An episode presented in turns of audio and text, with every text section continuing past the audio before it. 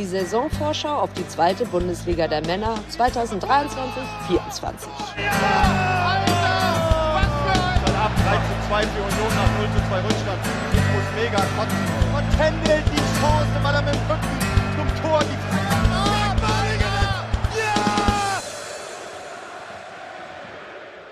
Herzlich willkommen zu Melanton Meets, unserer Vorschau auf die kommende Saison.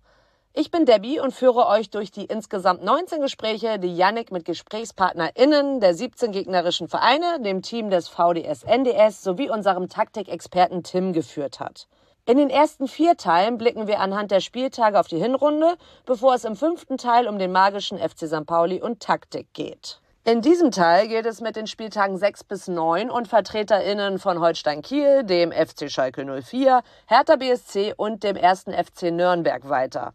Viel Spaß beim Hören. An Spieltag 6 wartet ein Heimspiel gegen Holstein Kiel. Marc ist 37 Jahre alt, in Kiel geboren und seit dem 1. September 2002 Holstein-Fan. Außerdem ist er Podcaster bei 1912 FM. Die Platzierung und Punkte der vergangenen Spielzeit waren für ihn voll okay, spielerisch aber teilweise schlimm anzusehen.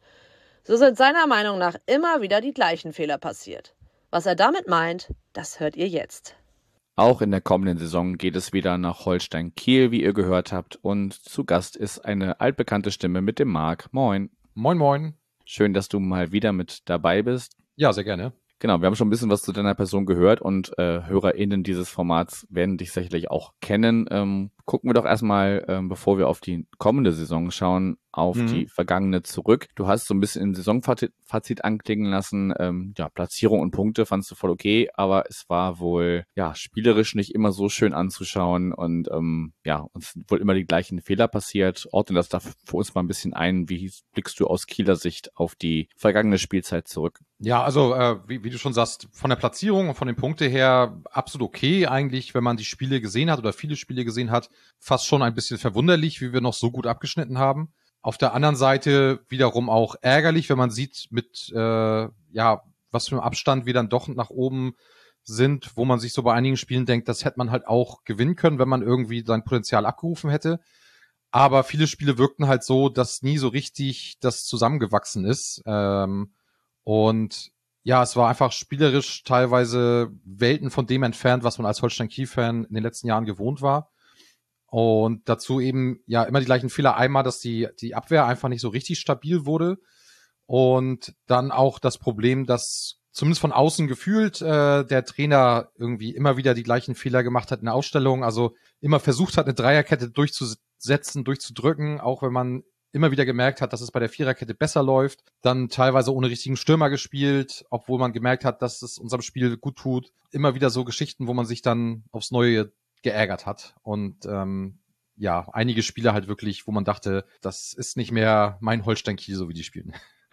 Das ist nicht mehr mein Holstein Kiel. Das können wir in, mit Erwähnung eines anderen Namens auch hier auf St. Pauli. Ähm, wenn sich so Dinge zum Positiven meistens verändern, äh, dann ist man so, so positiv überrascht und denkt, das, das, das ist nicht mehr mein St. Pauli. Mhm. Mal kurz der Vollständigkeit halber. Ihr seid auf Platz 8 geendet, so, also auch wirklich kompletter Durchschnitt mit 46 Punkten, 12 Siege, 10 Unentschieden, 12 Niederlagen. Also wirklich ja. absolutes oberes Mittelfeld jetzt mit Platz 8, also äh, noch äh, einstellig geendet. Mhm. Ähm, du hast den Trainer auch schon angesprochen. Das ist seit äh, Oktober 21 Marcel Rapp, der folgte damals auf äh, Ole Werner. Mhm. Und zumindest Stand heute geht man mit dem auch in die kommende Saison. Wie ordnest du denn seine Arbeit bei Kiel ein, auch wenn er ja wie du gesagt hast, immer die gleichen Wechselfehler gemacht hat. Ja, also die, die Meinung ist da eher negativ. Also ich glaube, dass er auch äh, gerade in der Rückrunde der letzten Saison das ein oder andere Mal schon sehr angezählt war.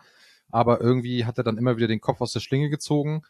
Und ähm, ja, ich bin kein Fan, aktuell zumindest. Ich hoffe, dass er, dass er mich noch zum Fan macht. Äh, aber ja, wie schon eben erwähnt, mit den immer gleichen Fehlern und dem Gefühl, dass ähm, ja er es auch nicht geschafft hat, diesen, ich sage jetzt mal, Spirit in der Mannschaft irgendwie zu erwecken, der so die letzten Jahre vor ihm da war. Ja, hat man immer das Gefühl, er ist irgendwie nicht der Richtige auf dem auf dem Trainerstuhl.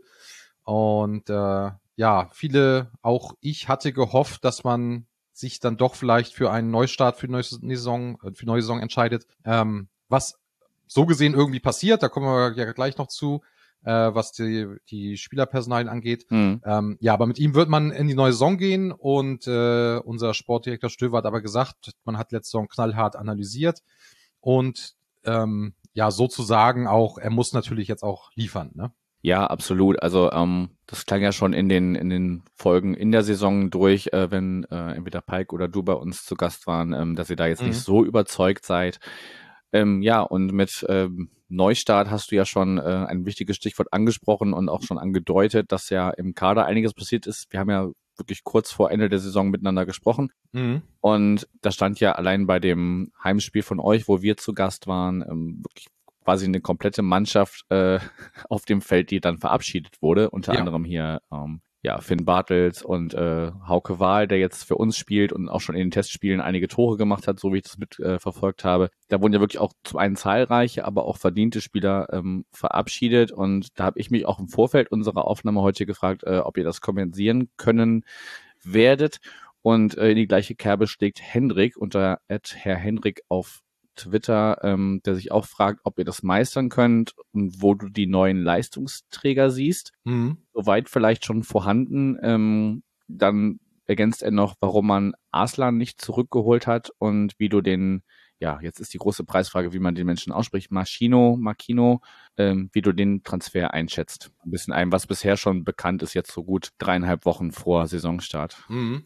Also bis vor, vor ein paar Wochen hatte ich äh, große Bedenken, ob wir das, äh, was da für eine Mannschaft auf dem Platz stehen wird in, den, in der nächsten Saison, äh, weil halt doch ähm, ja teilweise Leistungsträger, äh, aber auch vor allem äh, viel Erfahrung gegangen ist. Der Kader wurde jetzt sehr stark verjüngt und ähm, jetzt hat sich aber so mit den Transfers, die getätigt wurden, gezeigt, dass wir scheinbar doch eine sehr schlagkräftige Truppe, zumindest vom Papier her, äh, auf den Platz stellen können. Äh, viele junge, motivierte Spieler, aber auch ein paar, ähm, die schon, ja, bisschen, bisschen erfahrener sind und schon auch sehr offensiv ausgerichtet, so wie ich das sehe. Und jetzt der, der Transfer von Shuto Maschino, äh, das könnte zumindest vom Papier her wirklich so ein, so ein Königstransfer sein. Ähm, also Nationalspieler und so, das ist natürlich schon eine Nummer. Da auch von der Stimmung her halten viele ähm, das für, eine, für einen großen Transfer. Ich hoffe auch, dass er, dass er bei uns einschlägt. Ähm, Wäre schön, wenn wir da quasi nochmal so eine Lee-Story wiederholen könnten. Ähm, und ja, wie gesagt, also von der Erfahrung her wird's glaube ich, schwierig. Das kriegt man, glaube ich, nicht kompensiert, wenn man sich die Transfers anguckt. Ja, aber sonst haben wir viele junge Spieler, die aber teilweise schon gut ausgebildet sind. Ich bin aktuell wieder sehr positiv gestimmt und auch so von der Stimmung bei den, bei den Fans äh, hat man das Gefühl, dass viele überrascht sind, was äh, unser Sportdirektor da so aus dem Hut gezaubert hat. Ja, also ich bin inzwischen positiv überrascht und habe das Gefühl, wenn der Trainer das hinbekommt, jetzt mit dem vielen neuen Personal, äh, dass da wirklich eine sehr gute Truppe stehen könnte. Ähm, ja, die Geschichte mit Aslan, da ja, waren wir von 1912M, haben auch gehofft eigentlich, dass er bleibt, weil wir ihn sehr gut finden. Ich glaube aber, dass irgendwie die Geschichte nie so richtig zusammengefunden hätte, also Holstein und Aslan, da ist irgendwas, was nicht so richtig passt. Und so wie es aussieht, hat man jetzt nochmal ganz gutes Geld für ihn bekommen. Ähm, und er kann trotzdem zweite Liga spielen. Also von daher, glaube ich, ist das was, womit nachher alle leben können. Äh, kommt natürlich noch ein bisschen drauf an, ob vielleicht bei uns noch was passiert. Es gibt ja die Gerüchte über Skripski. Wenn der jetzt tatsächlich noch gehen sollte, ähm, dann wäre es schon ein bisschen ärgerlicher, dass man Aslan nicht gehalten hat. Andersrum, wenn der Shuto Maschino äh, ja, einschlägt und diese Position ausfüllen kann, ist es auch in Ordnung. Also ja, also ich, ich und viele finden schade, dass Aslan nicht äh, bei uns bleibt nach der Laie zu Dresden. Aber ja, wir haben Geld dafür bekommen und das ist schon mal was Gutes. Okay, also du blickst durchaus positiv auf die Veränderungen, die ja wirklich ähm, dann ja im, im ähm, äh, Nachklang der Saison ähm, wirklich durchaus zahlreich äh, sein oder sein mussten. Mhm. Dann machen wir doch mal kurz einen Exkurs von den Männern weg zum Fußball der Frauen bei Holstein Kiel. Da hast du mir im kurzen Vorgespräch gesagt, da kannst du zumindest ein paar Sätze zu sagen. Ich kann ähm, von meiner Warte aus sagen, dass ich die zumindest, weil ich ja auch die ersten Frauen von St. Pauli regelmäßig verfolge, auch schon durchaus ähm, da ähm, bei den Frauen von Holstein Kiel zu Gast war und natürlich auch an der Feldarena hier bei uns empfangen habe. Wie ist es denn aktuell da bestellt? Ja, also ich sag mal, der ähm, der Stellenwert im Verein ist immer noch nicht so besonders groß, auch wenn inzwischen das ein bisschen mehr wahrgenommen wird. Bei den Fans ist es so, dass äh, unter anderem die, die Ultras da inzwischen regelmäßig supporten, was ich auch äh, sehr schön finde. Wir hatten ja vor ein paar Jahren diesen großen Shitstorm, weil äh, Holstein Kiel das Ganze quasi abschieben wollte, weil es einfach kein Geld bringt und zu viel kostet. Ja, haben wir damals auch drüber gesprochen, ja. Genau, und da ist ja ein Sponsor damals eingesprungen und hat quasi die, die Kosten gedeckelt. Der wollte jetzt wohl auch weiter die, die Women sponsoren, äh, aber eben nicht mehr die, die Herren. Und das war dann dem Verein in Dorn im Auge. Da gab es dann auch nochmal so ein bisschen Zwist. Ich weiß leider jetzt aktuell nicht, wie die ganze Sache ausgegangen ist. Ähm, ich kann mir aber nicht vorstellen, dass der Verein das jetzt durchgedrückt hat, nachdem das quasi nach außen gedrungen ist. Und ähm, ja, also ich glaube, dass der, der Frauenfußball hier in Kiel Stück für Stück immer mehr Anerkennung findet. Also jetzt rein von der, von der Stadt her und von den Leuten, die sich angucken. Viele Spiele sind hier auch bei mir um die Ecke. Das, das kriegt man dann immer ganz gut mit, dass da auch inzwischen gut was los ist. Aber so vom Verein her ist das jetzt, glaube ich, ich sag mal so, da wird, glaube ich, mehr Fokus auf E-Sports gelegt als auf äh, den Frauenfußball. Okay, kann man sich jetzt drüber streiten, ob das der richtige Fokus ist. ähm, ich fand es auf jeden Fall immer, wenn, wenn wir da zu Gast waren, das ist ja dann so ein bisschen, man geht erst so eine Straße hoch und dann geht's links in so eine, so eine Senke runter. Mhm. Ähm, also fand ich immer als, als Spielort irgendwie auch immer ganz nett und dann geht man auf der, andere, auf der anderen Seite hoch wieder auf so einen Wall sozusagen. Das war immer dann so, ja, weiß gar abgesprochenerweise. Auf jeden Fall haben wir da immer als Gäste-Fans gestanden und ähm, unter anderem auch schon, schon vor Jahren eine, eine Spielerin zumindest zeitweise verabschiedet, weil die nach Kanada gegangen ist zum, zum Auslandssemester und so. Ich fand es da immer sehr nett äh, und tatsächlich das letzte oder vorletzte Mal, als wir da waren, sagte dann auch einer von euren Verantwortlichen, ja, passt ein bisschen auf, äh, wenn ihr jetzt rausgeht. Äh, angeblich sind irgendwie Leute von euch gesehen worden. Ich meine, das Verhältnis ja zwischen unseren Vereinen ist ja zumindest äh, zwischen einigen Gruppen oder einzelnen Gruppen nicht das Beste. Ein bisschen angespannt. genau, nennen wir es leicht angespannt. und ähm, nee, aber ist äh, in dem Rahmen immer alles friedlich geblieben und äh, das kann ich allgemein auch vom Fußball der Frauen sagen. Also da, da ist uns noch nie irgendwie was passiert und ich fände es einfach schön, wenn das äh, flächendeckend und bei vielen Vereinen einfach mehr an Stellenwert gewinnt und ja, eine, eine größere Rolle im, im Vereinsleben spielt. Ja, auf jeden Fall. Gut, beenden wir diesen kurzen Exkurs und kehren zurück zum Fußball der Männer und schauen erstmal auf die ersten vier Pflichtspiele, Pokal mit inbegriffen. Mhm. Ihr fahrt erstmal nach Braunschweig, dann empfangt ihr Gräuter Fürth, dann äh, geht's im Pokal nach Gütersloh und dann empfangt ihr den ersten FC Magdeburg. Wie blickst du vielleicht auch ein bisschen mit einbezogen äh, den Umbruch im Kader, den du schon angesprochen hast, auf die ersten vier Begegnungen? Ähm, ich glaube, rein vom, ja, wie man so schön sagt, vom Papier her sind das ganz, ganz dankbare Aufgaben zum Start. Braunschweig auswärts ist halt schön Saison, also natürlich wäre ein Saisonstart zu Hause immer schöner, aber trotzdem ist das für uns noch eine Reise, die nicht ganz so weit ist. Das heißt, ich rechne damit, dass wir auch äh, einen ganz guten Auswärtsblock da haben werden. Äh, Braunschweig sicherlich dann auch eine Mannschaft, von der man zumindest aktuell davon ausgeht, dass man sie schlagen sollte, wenn man denn sich verbessern will, zumindest als äh, vom Platz 8. Dann das Heimspiel gegen Fürth, die ich dann eher schon stärker einschätze, ist glaube ich nicht verkehrt, so einen Gegner dann eher zu Hause am Anfang zu haben. Gütersloh auswärts finde ich, finde ich sehr spannend. Ähm, wenn ich das richtig gesehen habe, sind ja aufgestiegen in die Regionalliga West, haben ein ganz nettes Stadion und es ist jetzt auch, äh, es klingt so weit weg von Kiel, aber es ist gar nicht so weit weg. Von daher kann ich mir vorstellen, dass das eine sehr, sehr lustige Tour wird. Äh, hoffentlich äh, erfolgreich für uns, aber sollte, aber man, man kennt ja den DFB-Pokal. Also wir haben ja auch schon mal äh, unter anderem gegen Fair zum Beispiel äh, die erste Runde nicht überlebt. Du, da predigst du offenen Ohren. Also ähm, ich erinnere mich jetzt an den an das Pokalspiel gegen den jetzt äh, auch Zweitligisten Elversberg. Äh, mhm. Da sahen wir vor ein paar Jahren auch nicht gut aus. Also wir kennen das hier auch. Ja, das ist halt irgendwie, also das Ding ist halt, als Zweitligist fällt es irgendwie nicht so krass auf in der, ich sag mal, Gesamtmedienwelt, als wenn jetzt ein Erstligist irgendwo rausgeschmissen wird. Aber für einen selber ist es dann doch immer sehr ärgerlich, wenn man so ein Spiel aus welchen Gründen auch immer nicht, nicht gewinnt. Andererseits kann man als Holstein Kiel auch Bayern aus dem Pokal werfen, ne? Also das geht natürlich auch grundsätzlich. Ja, also das, das sind äh, mit welche der schönsten Momente, ne? also unsere erfolgreichen DFB-Pokal-Saisons. Äh, das ist schon äh, was, was einem ja für immer im Gedächtnis bleibt. Ja, und dann das, das, das vierte Pflichtspiel und dritte Ligaspiel dann äh, Magdeburg Heim wird bestimmt ein, eine gute Stimmung. Äh, natürlich wird uns Aslan sicherlich ein Tor einschenken, aber ich hoffe, dass wir, dass wir da auch äh, gewinnen können, auch wenn ich mir vorstellen kann, dass Magdeburg wesentlich erfolgreicher jetzt in der neuen Saison sein wird als letzte Saison. Das wird äh, abzuwarten sein und ähm, ja, Tore von Ex-Spielern, äh, das kennen wir auch sehr gut. Und äh, ja, auch der FC St. Pauli hat ja ein Auswärtsspiel als erstes Spiel äh, zugelost bekommen. Ähm, tatsächlich glaube ich so ein bisschen, die losen das einfach, weil ähm, anders kann ich es nicht erklären, dass äh, zum Beispiel Schalke und Braunschweig äh, direkt aufeinanderfolgend in der Liga und im Pokal oder andersrum, ja wahrscheinlich andersrum, ähm, aufeinandertreffen. Äh, da muss doch irgendjemand mal drauf gucken und sich überlegen, ah, können wir das wirklich so machen oder ist das Quatsch? Mhm. Aber darum soll es jetzt nicht gehen, sondern ähm, weiterhin um Holstein Kiel. Und ich habe dich, genau wie die anderen Gäste, gebeten, dir drei Hausaufgaben zu überlegen, die du deinem Verein für die kommende Saison aufgibst. Und die erste heißt einfach ganz äh, pragmatisch schöner spielen.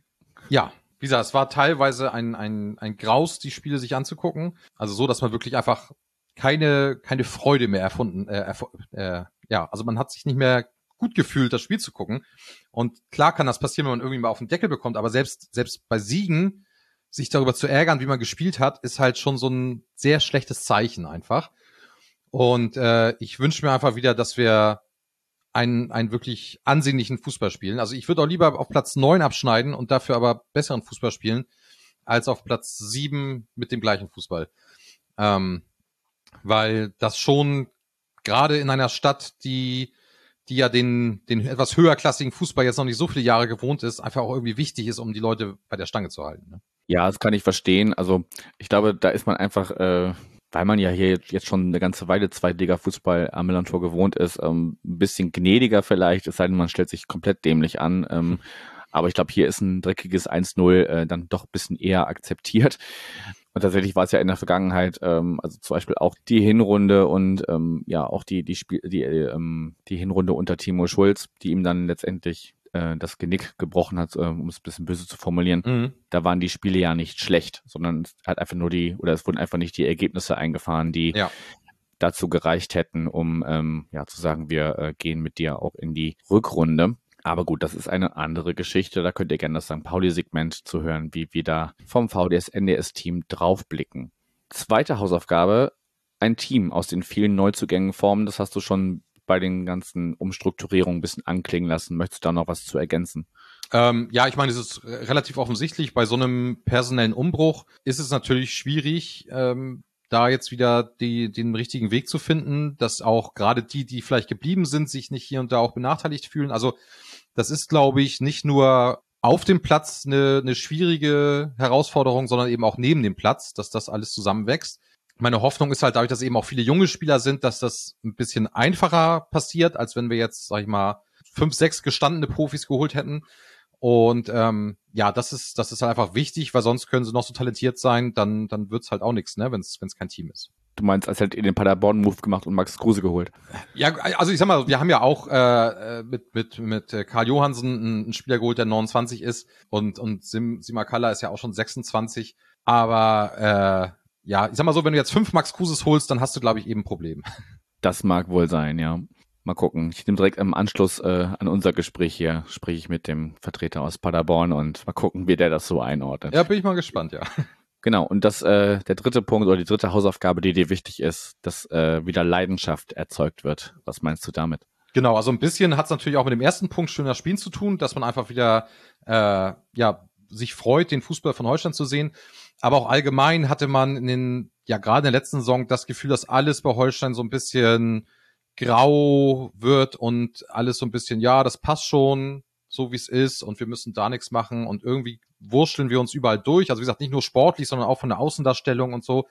Und das finde ich halt sehr schade, weil äh, Holstein, glaube ich, ein Verein ist, der unglaublich viel Potenzial hat, was dieses ganze Thema Marketing, Identifikation mit der Stadt, mit dem, mit dem Bundesland und solche Geschichten. Äh, da ist so viel Potenzial und man hat das Gefühl, das wurde jetzt Stück für Stück irgendwie alles so runtergefahren und weniger genutzt. Dann gibt's irgendwelche cringen TikTok-Videos, wo die, wo die Spieler beim Sponsor Supermarkt an der Käsetheke stehen. Ähm, das, gut, das ist vielleicht auch was, wo ich einfach aus dem Alter raus bin. Aber ja, also es fehlt irgendwie so diese, diese Leidenschaft. Also damals äh, heißt es so in den Holstein-Kreisen, damals hat Carsten Neitzel so in, bei Holstein so das Fünkchen gelegt, dass wieder Feuer entsteht und dass hier was Richtiges entstanden ist. Und das sieht man jetzt eben mit den Jahren, die wir jetzt auch schon in der zweiten Liga sind. Und man hat das Gefühl, dass diese Flamme so langsam Stück für Stück erlischt und die Angst ist halt da, dass man irgendwann so ein ganz graue Maus in der zweiten Liga ist und einfach nur noch immer so mitschwimmt, weil das ist halt nicht das, wofür Holstein Kiel in den letzten Jahren stand. Also entweder ging es für uns irgendwie immer darum zu, zu überleben oder nach oben zu kommen, gerade in den letzten Jahren eher um nach, oben zu kommen, was halt dann einfach natürlich viel Spaß macht. Und man sieht halt, was hier eigentlich möglich ist an Begeisterung in der Stadt und im Land äh, zu entfachen. Und ähm, da hoffe ich einfach drauf, dass das wieder so ein bisschen mehr passiert und äh, zum Beispiel eben auch so eine Geschichte mit dem Trikot, also letzte Saison mit so einem ja, ja. eher, eher Standard-Trikot von der Stange, was halt auch nicht besonders schön war. Das Jahr davor war auch äh, noch schlimmer eigentlich. Und das Baustellentrikot. Das Baustellentrikot war dann natürlich noch das i-Tüpfelchen. Aber gut, da sind natürlich Geschmäcker verschieden. Aber jetzt wurde zum Beispiel das neue Trikot präsentiert und auch wenn das von der Idee her so digital, Matrix-Style, pipapo, ist vielleicht nicht unbedingt das, was ich mir gewünscht habe, aber es sieht zumindest sehr viel schöner aus mit einem edlen, dunklen Blau und so. Also das macht schon mal wieder was her. Da hat man Bock, sich so ein Trikot zu holen. Äh, wenn man es dann vielleicht noch mit einem Namen wie Shuto Maschino hinten drauf hat, dann äh, kann ich mir schon vorstellen, dass man in Kiel wieder mehr Leute mit dem Trikot sieht äh, und das auch wirklich aus modischen Gründen tragen können. Ja, also ich hoffe einfach, dass wir wieder mehr, mehr Lust an dem Ganzen haben und äh, wieder mehr Emotionen da sind und die Leute sich wieder mehr äh, um, Hol um Holstein kümmern. Sei es jetzt positiv oder negativ, sich aufregen oder freuen, aber dass einfach wieder mehr Leidenschaft dabei ist. Ich wollte gerade sagen, also beide äh, Extreme gehören ja im Fußball einfach mit dazu, wenn man nicht gerade Fan von, weiß ich nicht, FC Bayern ist oder so. Und ähm, ja, ich meine, das, das, das äh, hatten wir auch ganz am Anfang mit der Tabellenposition. Ne? Das ist halt so graues Mittelfeld so und wenn es dann wirklich ein bisschen äh, Spannung und Dramatik noch äh, mitbringt und äh, dabei auch noch gut aussiehst, wenn du wenn du sagst, äh, also ganz in den Anfängen des Melanton war das hier mal ein Mode-Podcast, also zumindest der, der, der Schwerpunkt lag da öfters gerne mal drauf. Mhm. Äh, liebe, liebe Grüße an Johnny aus der Monatssendung, der da immer noch ein bisschen äh, den Fokus drauf legt. Und ähm, genau. Aber ich habe dich jetzt so verstanden, dass man da einfach ein bisschen mehr noch, ja, nicht so ein, so ein Einheitsbrei, sondern ein bisschen wieder für was stehen und ähm, Emotionen und ähm, ja, nicht so ein so einen grauen Alltagseinerlei ähm, haben möchte. Und ähm, ja, da spielt sicherlich die sportliche Situation mit rein, die wir aber heute noch nicht einschätzen können, auch wenn du da ja durchaus positiv gestimmt bist. Genau. Gut, dann könnten wir eigentlich schon zur Abschlussfrage kommen, die denn da lautet, welchen Gegenstand aus der Schule wird die kommende Saison von Holstein Kiel verkörpern? Ja, da musste ich wirklich lange drüber nachdenken. Ähm, da ging es dir nicht alleine so. Ja, das kann, kann ich mir vorstellen, weil so, so viele prägnante Gegenstände aus der Schule sind mir da gar nicht in den Kopf gekommen. Das ist ja auch schon ein paar Jahre her. Ähm, aber ich habe mich dann dafür entschieden, den Tafelschwamm zu nehmen. äh, weil bei dem Personalwechsel ähm, hat Rapp jetzt wirklich nochmal die Chance, alles wegzuwischen von den letzten, ich sage jetzt mal so eineinhalb Jahren und eine komplett neue Spielidee oder seine richtige Spielidee zu präsentieren und eben auch umzusetzen.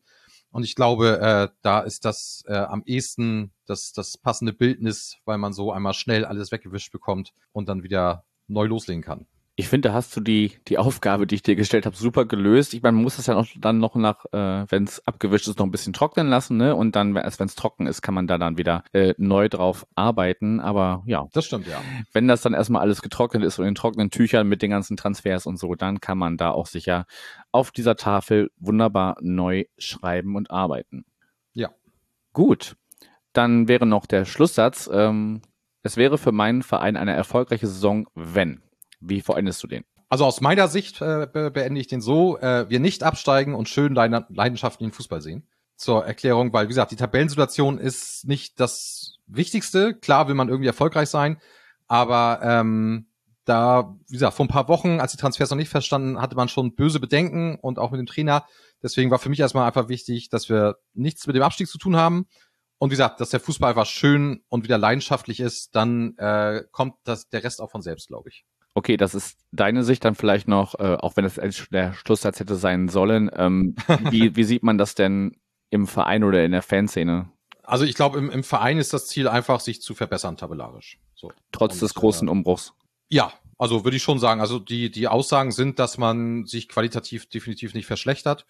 Und von daher ähm, ist das Ziel, äh, sich, sich zu verbessern. Also nicht irgendwie groß anzugreifen, sondern einfach ein Platz besser, dann ist, glaube ich, jeder zufrieden da schon. Aber ich glaube, in der, in der, in der gesamten Fanszene ist so, dass natürlich einige, einige Transfers für so groß halten, dass man sagt, man muss jetzt oben angreifen. Aber ich glaube, insgesamt freuen sie einfach alle, wenn wir wieder schön Fußball sehen und äh, nichts mit dem Abstieg zu tun haben. Okay, wie auch bei allen anderen Vereinen, die in der kommenden Saison in der zweiten Liga spielen, werden wir sehen, wie das am Ende ausgeht und mindestens zweimal ähm, werden wir uns ja auch oder insgesamt viermal, wenn man vor und nach dem Spielgespräch äh, zusammenrechnet, werden wir uns ja auch unter der Saison hören und ähm, ja, je nachdem, wie es im Pokal für, für beide weitergeht. Also ich denke auch, äh, St. Pauli wird mit äh, Atlas Delmenhorst eine machbare Aufgabe gestellt und vielleicht läuft man sich ja da nochmal über den Weg und ja, egal in welcher äh, Konstellation auch immer, wir werden verfolgen, wie das bei Holstein Kiel weitergeht. Marc, ich danke dir für deine Zeit und äh, ja, wünsche dir viel Spaß in der kommenden Saison mit hoffentlich ansehnlichem Fußball. Ja, dann gleichfalls. Ja, gut, also gegen die Ansehnlichkeit konnte ich eigentlich nie irgendwas sagen, aber gegen den, also erfolgreich darf es gerne weiterhin sein. Also wenn wir an das anknüpfen, was wir im Großteil der Rückrunde letzter Saison äh, geleistet haben, dann bin ich da durchaus mehr als zufrieden. Ja, das glaube ich. Danke dir und mach's gut. Jo, bis dann. Tschö. Tschö.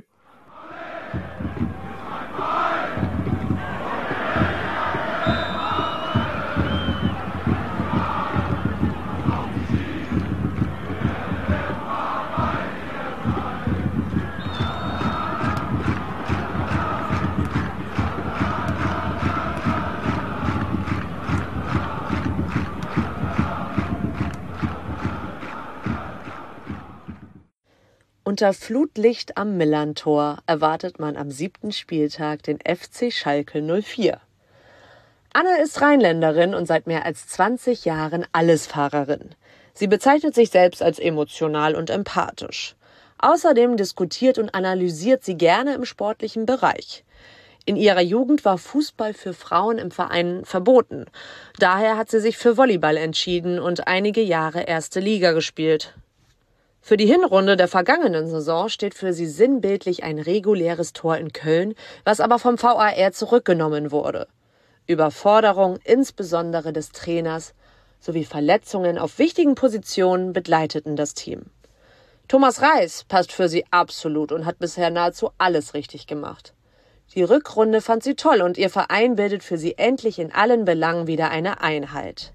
Mehr dazu und ihr Ziel für die kommende Saison hört ihr jetzt. Der FC Schalke 04 ist zurück in der zweiten Liga und bei mir ist die Anne. Moin. Moin. Ja, frisch aus dem Trainingslager bist du jetzt mir zugeschaltet. Ähm, aber bevor wir jetzt auf die kommende Saison vorausblicken, wollen wir erstmal ein bisschen zurückschauen. Ähm, du hast ja das die, Hin also die, die Versammlung als einzige Flaute äh, beschrieben und ähm, warst aber trotzdem überzeugt, dass ähm, ja die, die Position des Trainers zum Beispiel, also die Position von oder die, die Rolle von Thomas Reis absolut die richtige Entscheidung war und äh, die Rückrunde fandst du super und ähm, ja, hast auch festgestellt, dass trotz äh, aller Widrigkeiten und letztendlich dem Abstieg äh, der Verein wieder eine Einheit ist. Das wären so ein paar Schlagworte aus dem, was du uns schon so im Vorfeld mitgeteilt hast. Erzähl uns doch so ein bisschen, wie blickst du aus heutiger Sicht auf die vergangene Spielzeit zurück? Ja, so ähnlich wie du es gerade beschrieben hast. Ähm, ähm, die Hinrunde war wirklich, muss man so sagen, unter aller Sau. Ähm, das lag natürlich einerseits an der noch nicht fertigen Kaderstellung, behaupte ich mal. Also zum Sommer sind nicht entscheidende Leute gekommen. Ähm, dazu kommt die Position des Trainers, der wirklich im Nachhinein wirklich einer der schlechtesten war, die ich in den letzten Jahren erlebt habe, der wirklich keinen Plan hatte. Also ich differenziere da sportlich und menschlich, das sollte man ja eigentlich immer machen. Ähm, und äh, es war wirklich nicht zu erkennen, außer hoch und weit. Und die Defensive war auch sehr schwach, der Sturm schon erst recht.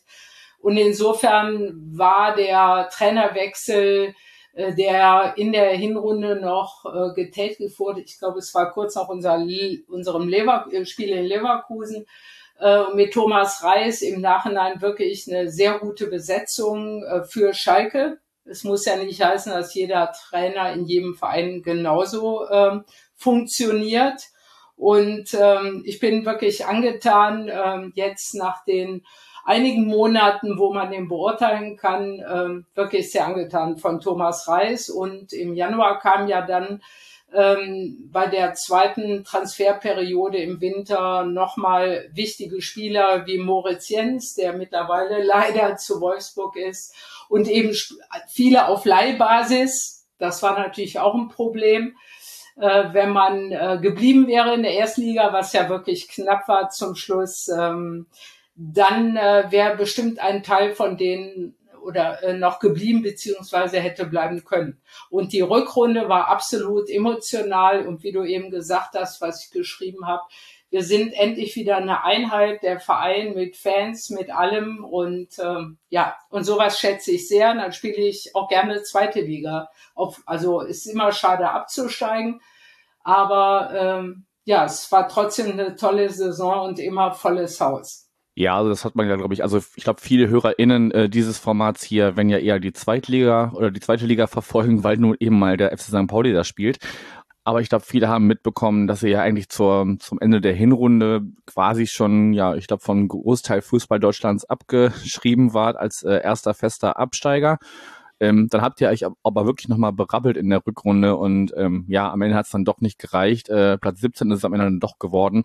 Ja, aber es war trotzdem nur die zweitschlechteste Defensive der Liga. Also Bochum hatte sogar noch eine schlecht, schlechtere Defensive ähm, und man hätte sicherlich, also wenn da noch ein bisschen Spielglück dabei gewesen wäre oder ihr hattet auch diese Serie von äh, mehreren 0-0 äh, in, in Serie, wenn da vielleicht ein Sieg runtergefallen wäre, würden wir heute an dieser Stelle gar nicht sprechen. aber ähm, ja, das ist natürlich jetzt müßig im Nachhinein äh, da zu überlegen, woran hat es gelegen. Ja klar, gibt's immer, entschuldige, verschiedene Faktoren und eben, es ist müßig drüber zu reden, man kann eigentlich nur daraus lernen. Genau, und ob der Verein daraus lernt, da kommen wir nachher im Ausblick noch drauf. Genau, zu Thomas Reis hast du schon, schon einige Worte verloren. Du bist fest überzeugt, dass er jetzt die, der richtige Mann ähm, auf dieser Position ist. Äh, der Vollständigkeit vielleicht halber, ähm, wer die erste Liga nicht verfolgt hat, erfolgte auf Frank Kramer ähm, schon im Oktober letzten Jahres und genau, leitet seitdem die Geschicke an der Seitenlinie von Schalke 04. Lass uns doch vielleicht schon, wenn du magst, du hast mir da, glaube ich, auch äh, ein paar Zeilen zu im Board geschrieben, den kurzen Exkurs machen, bevor wir auf die, auf die Vorbereitung der, der Männerprofis ähm, auf die kommende Saison schauen. Ähm, Thema Fußball der Frauen. Magst du uns da kurz abholen, was da so bei Schalke 04 los ist, weil wir das in diesem Jahr ähm, bei allen Vereinen kurz zumindest beleuchten? Ja, ich muss ehrlich gestehen, die Historie des Frauenfußballs bei Schalke muss ich mir erst selber ein bisschen angucken, zumindest was die Vergangenheit angeht. Wenn ich das jetzt noch richtig im äh, Kopf habe, gab es schon mal eine Abteilung, äh, so Mitte, Ende der 70er bis Mitte, Ende der 80er Jahre, die aber dann wieder aufgelöst wurde, warum auch immer, kann ich nichts zu sagen. Ähm, aber seit, ich glaube, 2020 oder 21 wird das extremst gefördert. Sowohl Peter Knäbel, der Sportvorstand ist, ähm, unterstützt das enorm und macht sehr viel dafür. Und ähm, die Finanzchefin äh, also die Nachfolgerin von Peter Peters, den Namen kennen ja vielleicht einige, ähm, hm. die unterstützt das auch extremst und ich weiß aus ihrer Vita, dass sie selber äh, Junioren, DFB Juniorinnen Nationalspielerin war. Okay, also da auch sportliche Expertise im Hintergrund sozusagen. Genau, ob die jetzt sportlich da mit Einfluss nimmt, weiß ich nicht. Ich weiß nur, dass es äh, speziell Leute für die Frauenabteilung äh, engagiert wurden und äh, jetzt, äh, ich glaube, zwei Mannschaften, die eine heißt blau und die andere weiß, äh, aufgestiegen sind. Das ist, glaube ich, nur noch eine U-Mannschaft fehlt oder wenn ich, ich habe nicht ganz richtig auf der MV aufgepasst äh, im Juni, ich, oder es ist jetzt geschlossen sogar, dass man alle U's hat. Mhm. Äh, und äh, es werden auch regelmäßig dann Vertreterinnen der einzelnen Mannschaften bei solchen Veranstaltungen mit eingeladen, sowohl zu Heimspielen, werden interviewt. Also es wird sehr positiv damit umgegangen und weiter unterstützt und gefördert. Und äh, das ist in meinem Umfeld auf jeden Fall, wird das sehr, sehr positiv aufgenommen. Und ja, wir freuen uns, dass jetzt auch eine äh, äh, Fußball-Frauenabteilung gibt, die eben entsprechend äh, unterstützt wird vom Verein. Das ist definitiv zu begrüßen und ähm, ja, kann man ja mal äh, aus der Ferne beobachten, wie sich das äh, bei Schalke 04 so entwickelt.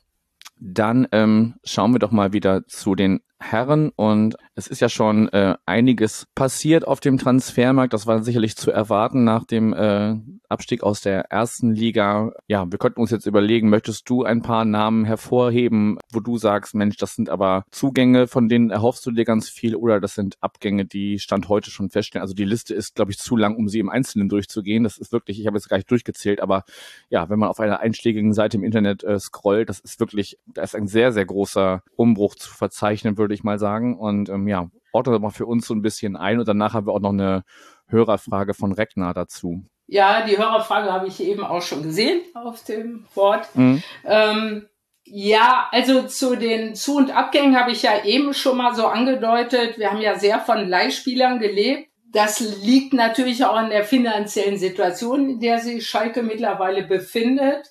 Äh, wir können, das Geld wird Gott sei Dank nicht mehr so rausgeschmissen wie in den Jahren zuvor, wo, wo man den Erfolg erkaufen wollte. Ähm, und jetzt ist es so, dass wir mit der Frau Rühl Hammers, die ich ja eben schon im, äh, mit dem Frauenfußball erwähnt habe, ist die Finanzchefin. Ja. Und zu der kann man einfach so mit dem, was ich erlebe, ich bin nicht Fachmann in diesem Bereich, äh, aber man hat wirklich einfach Vertrauen. Die hält natürlich den Daumen drauf, was einige wieder nicht gut finden, aber es ist einfach der richtige Weg. Wir müssen uns äh, äh, wieder festigen und wieder zurückkommen, den Schuldenberg abbauen, der definitiv da ist. Aber äh, es wird vernünftig gehandelt äh, und ähm, ja, jetzt kommen wir dann zu den äh, Zu- und Abgängen. Wir haben eben äh, vor zwei Jahren, als wir zweite Liga waren, äh, eine komplett neue Mannschaft gehabt. Ich glaube, bis zwei äh, auf zwei oder drei Fährmann, den Torhüter mhm. und ich glaube zwei, drei jüngere Spieler, die so mehr oder weniger in diesem Abstiegskader waren. Aber ansonsten haben wir eine komplett neue Mannschaft gehabt und darunter eben auch einige Leihspieler, ebenso letzte Saison, als wir in die erste Liga aufgestiegen sind, weil es finanziell einfach nicht anders machbar waren. Es war zum Beispiel Alex Kral, der jetzt bei Union Berlin äh, unter Vertrag ist. Das war zum Winter Moritz Jens, der nochmal den richtigen Schub als Innenverteidiger gegeben hat, ähm, der bei Wolfsburg jetzt ist. Der, der war auch geliehen von einem englischen Verein, glaube ich. Und ähm, daran sieht man, dass äh, dass man nicht so viel Geld ausgeben kann, um in der ersten Liga zu bleiben. Also beziehungsweise man ausgeben muss, um gerade eine Defensive zu stärken. Mit dem Moritz Jens sind wir definitiv deutlich besser geworden. Ähm, selbst Yoshida, der japanische äh, Nation äh, Rekordnationalspieler, hat uns in der Defensive, äh, der war auch schon in der ersten Hälfte da nicht weiterhelfen können. Äh, und der war aber auch geliehen. Äh, und hier Tom Kraus aus Leipzig gebürtig und äh, auch dem Verein dort angehören, äh, war von Nürnberg, über Nürnberg, da hat er gespielt, zu uns gekommen. Ähm, aber der, glaube ich, ist jetzt bei Mainz, oder zumindest fehlt noch die finale Unterschrift.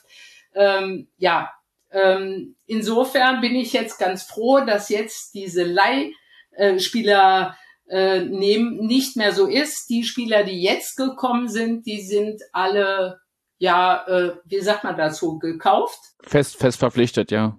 Genau, fest verpflichtet und nicht geliehen. Äh, und das zu einem äh, Wert, also beziehungsweise mit Geld, was machbar war. Ja, also nicht wie früher sieben, acht Millionen, ne, kann ich mich noch an Spieler erinnern. Äh, die dann doch nichts gebracht haben und auch keine Teamfähigkeit besaßen.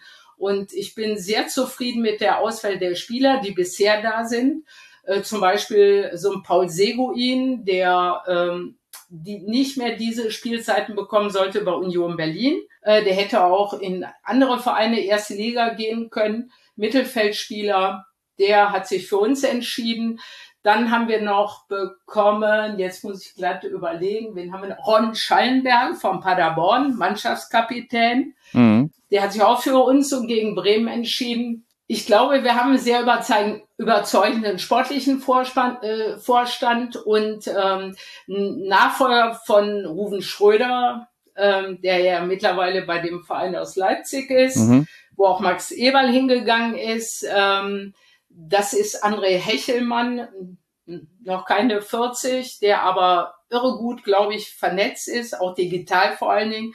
Mittlerweile spielt sich ja sehr viel auch mit digitalem äh, Suchen der Spieler äh, zusammen. Herr Knäbel, der Sportvorstand, hat mir jetzt im Trainingslager, ich hatte die Gelegenheit, den mal zu sprechen, bei so einer Veranstaltung und der hat empathisch mir, glaube ich, eine halbe Stunde erklärt, was da alles so digital äh, gesehen werden kann, welche Spieler man braucht und wie man die suchen kann. Äh, und die zaubern irgendwie immer Spieler jetzt raus, äh, die man gar nicht kennt, zum Beispiel, beziehungsweise wo man nicht mit gerechnet hat.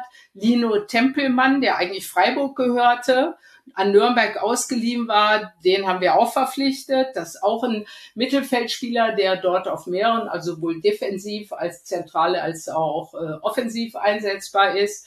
Äh, ja, insofern bin ich da äh, ziemlich zufrieden mit der momentanen Auswahl, aber es fehlt noch was. Okay, das kannst du gleich gerne noch ergänzen, weil ähm, die, ja. die Hörerfrage von Reckner zielt ja auch so ein bisschen darauf ab, wie kann man sich das überhaupt leisten mit diesen immensen Schulden, äh, die man hat. Nun ist es ja auch, äh, also Profivereine sind ja auch Finanzunternehmen und da kann man ja sicherlich auch ne Dinge, also Finanzen, die auf der einen Seite stehen, rüberschieben auf die, also ne, dass da also, dass die Bilanzen da irgendwie noch noch gut aussehen. Aber wenn man das äh, ja im Internet schaut, ähm, dann ist zumindest auffällig, dass man gerade mal 3,8 Millionen kolportiert äh, ausgegeben hat für die von dir schon angesprochenen Neuzugänge. Also das waren sicherlich auch, also die Namen, die du genannt hast. Hinzu kommt noch Marius Müller vom FC Luzern als Torhüter. Das sind die Namen, die du jetzt schon erwähnt hast, für die man überhaupt Geld in die Hand genommen hat. Der Rest kommt ablösefrei oder aus der eigenen U19 oder eben äh, Rückkehrer äh, von der Laie. Und ähm, was natürlich dann äh, auf der Habenseite steht, dass man zum Beispiel Amin Harid verkauft hat, ne, nach, nach Marseille für korportierte 5 Millionen. Unseren alten Bekannten hier, unsere schöne Rubrik Neues von den Alten. Rodrigo Salazar wurde jetzt erst, äh, ich glaube sogar heute erst bekannt. Der spielt in Zukunft für Braga. Auch da stehen 5 Millionen im Raum. Marius Bülter für drei Millionen zur TSG Hoffenheim, Jordan Larsson für zwei Millionen äh, nach Kopenhagen und ähm, Marvin Pieringer für 1,8 Millionen zum ersten FC Heidenheim, also dann jetzt äh, auch wieder in der ersten Liga aktiv und genau, also auf der Habenseite der Transfer steht halt wesentlich mehr, als man ausgegeben hat, du auch eben wo du ja eben auch schon eingeordnet hast, man hat jetzt nur Geld in die Hand genommen, was man, was man auch hat. Das wird ja dann sicherlich auch an Frau Rühl-Hammers liegen, dass sie da, äh, wie du schon gesagt hast, den, den Daumen drauf hat und sagt, okay, das und das äh, bekommt ihr an, an Budget, aber vor allem müssen wir gucken, dass wir auch Geld einnehmen ist dann jetzt halt die Frage, vielleicht magst du da zu den Abgängen, du hast jetzt nur vor den Zugängen erstmal gesprochen, ähm, also zum Beispiel jetzt, äh, weil das, e, weil wir eben auch eine Historie mit ihm haben, wie sehr wird denn ein Rodrigo Salazar dem, dem FC Schalke 04 fehlen? Ja, da gehen die Meinungen ein bisschen auseinander. Also einige, der war in der Rückrunde durch die Verletzung, er war ja länger verletzt, hatte, glaube ich, einen Bruch gehabt. Mhm. Ich meine im Fuß und ähm, aber ich persönlich fand, dass er sehr gut nach der Verletzung wieder reingekommen ist. Aber er hat nicht immer direkt gespielt. Ich nehme an, das war auch der Grund. Er wollte einfach irgendwo höherklassig weiterspielen, also höchste Klasse. Und bei Braga hat er ja auch die Chance, glaube ich, was spielen die international? Haben die sich qualifiziert? Mhm. Und äh, ich kann mir auch vorstellen, dass er äh, in diesen äh, äh, Stil der Portugiesen gut reinpasst. Und natürlich, es werden ihm viele vermissen. Er hat einfach emotional, er hat das Siegtor gegen euch, äh, was uns in den Aufstieg gebracht hat, geschossen auf Vorlage von Bülter. Das wird natürlich keiner vergessen. Genau wie äh, Derby-Tore nicht vergessen werden. Ähm, also gegen Dortmund, falls das einer nicht weiß mit dem Derby. ähm, ja, und ähm, klar, äh, viele sagen natürlich auch zu Recht, wir hätten ihn gerne behalten, aber er hat selber den Wunsch geäußert, dass er gerne äh, höherklassig weiterspielen will, genauso wie verständlich Bülter, Marius Bülter, der viel später Profi geworden ist als andere, wie zum Beispiel Tom Kraus, äh, der von der Jugend an alle Schritte so gemacht hat mit allen DFB-Auswahlmannschaften. Marius Bülter ist richtig erst, glaube ich, seit fünf Jahren oder so Profi und der ist jetzt 30, hat eine fantastische Saison gespielt. Äh, da kann man dem einfach nicht übel nehmen, äh, dass er noch mal in der ersten Liga spielen will. Es hat uns ja auch ein bisschen Geld eingebracht, es war eindeutig eine Wertsteigerung. Und äh, ja, wir haben noch ein bisschen zur Verfügung, äh, um was zu kaufen. Wir müssen auch noch was kaufen. Ja, kannst du gleich gerne sagen, wo du dann noch Baustellen siehst, äh, so ähm, ja jetzt so gut, gut, also knappe zwei Wochen bevor die Liga losgeht. Noch so ein, zwei Worte zu Rodrigo Salazar. Also im St. Pauli-Umfeld ist es halt damals äh, ja äh, eher schwierig aufgenommen worden, dass er halt kurz nachdem er bei uns weg war und dann bei euch war, dann auch schon das, das Wappen geküsst hat. Ne? Also böse, böse formuliert kann man jetzt darauf warten, bis er das erste Mal das Wappen vom SC Braga küsst. Finde ich halt immer schwierig. Also klar ist das ein emotionaler Spieler und kann dann sicherlich auch, wenn er, wenn er bei einem Verein spielt, ist er dann auch voll dabei. Aber er ist jetzt niemand und das ja muss muss man jetzt auch gar nicht unbedingt negativ auslegen ist vielleicht jetzt so ein bisschen meine fußballromantische Sicht auf die Dinge. Ähm, er ist jetzt halt niemand der sich so lange in einem Verein committet und wie du schon sagst ne dann wenn Schalke in die zweite Liga absteigt da hat er sicherlich frühzeitig geguckt dass er da seine Schäfchen im Trocknen hat und ähm, ja, dann wie du sagst, weiterhin höherklassig spielt, was ihn ja auch, man muss ihn jetzt, du hast ja eben auch gesagt, ne, das Sportliche vom Menschlichen trennen oder ja, genau, die Leistung vom Menschen trennen, dass er sportlich ein, ein super Fußballer ist, ist, glaube ich, nicht abzusprechen, auch so, so ein bisschen zwischen Genie und Wahnsinn, als er bei uns war. Ja, aber so dieses, ja, ich meine, letztendlich ist es sein Job, aber ja, man wünscht sich als Fußballfan ja immer doch so ein bisschen, dass, äh, dass Spieler sich auch ein bisschen länger in einem Verein zugehörig fühlen und äh, es ist jetzt, es ist jetzt, wie es ist. Ja, ja, aber diese Wappenküsser kann ich auch nicht haben. Also sagen wir mal so, äh, es sind ja, er ist ja nicht der Einzige, der so ein Wappenküsser ist. Ne? Das, nee, klar. Äh, und das, ich kann dich voll nachvollziehen, ich sehe das sehr ähnlich. Ich könnte dir jetzt aus der aktuellen Mannschaft direkt das absolute Gegenbeispiel, das, äh, wenn, wenn ich das äh, machen soll oder darf. Also dann nenn, ja. nennst du auch gerne, wenn du es schon so anteaserst, dann wollen wir jetzt auch wissen, wen du meinst. Ja, also ähm, wir haben ja Simon Terodde bekommen, bevor wir in die zweite Liga bekommen sind. Da war ich sehr skeptisch. Der ist ja schon Jahre 88. Da war der auch schon, wie alt? 33 oder was. Und da dachte ich auch, na ja, mal gucken. Ich muss ehrlich gestehen, ich wusste nicht, äh, dass der so viel Tore in der zweiten Liga spielt. Und den jetzt so über die beiden letzten Saisons äh, sehend, muss ich ehrlich sagen, so ein fantastischer Teamplayer und menschlich und so auf dem Boden geblieben. Das ist eben genau kein Wappenküsser. Und wir haben ja alle gedacht, kurz vor Ende der Saison, als eigentlich noch unklar war, ob wir äh, in der ersten Liga bleiben oder absteigen, äh, dass er schon anderswo irgendwas hat. Da war irgendwie, klar, erste Liga ist für ihn schwierig, auch in dem Alter. Er hat auch nicht so viele Einsätze natürlich gehabt in der ersten Liga oder in der Form, wie es in der zweiten Liga war. Aber wir haben das alle bedauert. Als dann klar war, dass wir absteigen, haben wir gedacht, so ein Mist, dass der nicht weiterspielt, wenn der woanders ist. Und dann kam raus, der hatte noch gar nichts, weil er dachte, wir würden nicht absteigen. Das heißt, daraufhin haben mehrere äh, ihn versucht äh, dazu zu bewegen. Es hat aber nicht lange gedauert, äh, dass er weiter jetzt macht.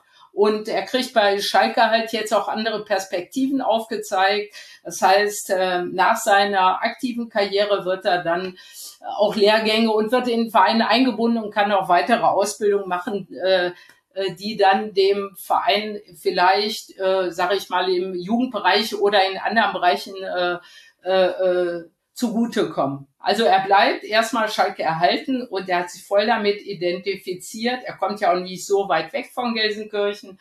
Und ähm, das ist für mich so das Gegenbeispiel, äh, wie man sich von so einem Verein hat, er hat sich ja von uns auch vereinnahmen lassen, aber er hat sehr, sehr viel zurückgegeben. Ne? Und ich hoffe, er gibt noch viel zurück. Ja, also ich glaube, ähm, gut, das, das Menschliche kann ich nicht beurteilen, weil er nie bei uns war. Wir haben ihn ja jetzt. Ja, klar. Also, er war schon mal in Hamburg, aber äh, ich weiß, bei diesem, ich weiß, bei ich diesem weiß. anderen Verein. Also ich habe jetzt mal kurz äh, die Leistungsdaten gegoogelt und äh, er hat jetzt letzte Saison fünf Tore für euch geschossen und äh, Ja, in der Zweitligasaison waren es noch 30. Ne? Also ja, ja. er ist halt er ist ein, ein Zweitligaspieler. er ist ein klassischer Zweitligastürmer, ja. Ja, Hol- Holt sich wahrscheinlich dann auch, äh, ja, wenn, wenn nicht toi toi toi äh, irgendwelche Verletzungen dazwischen kommen, ähm, wahrscheinlich spielt er zumindest wieder um die Torjägerkanone mit. Ja, Ist von auszugehen.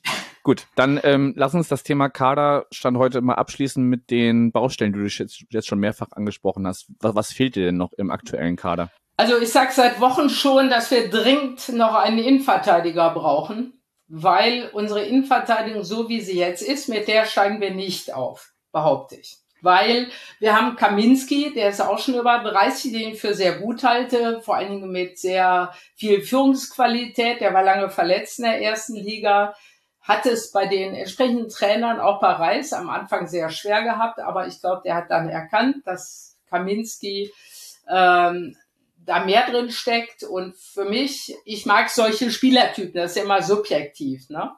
der eben auch äh, wirklich so ein Spiel lesen kann und die jungen Leute führen kann.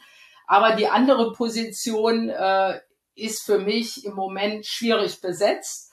Äh, wir haben da den Leo Greimel, das ist ein junger Österreicher, der sehr bemüht ist, auch lange Kreuzband verletzt war, aber seit letzter Saison wieder viel U23 gespielt hat ein paar Einsätze in der ersten Liga.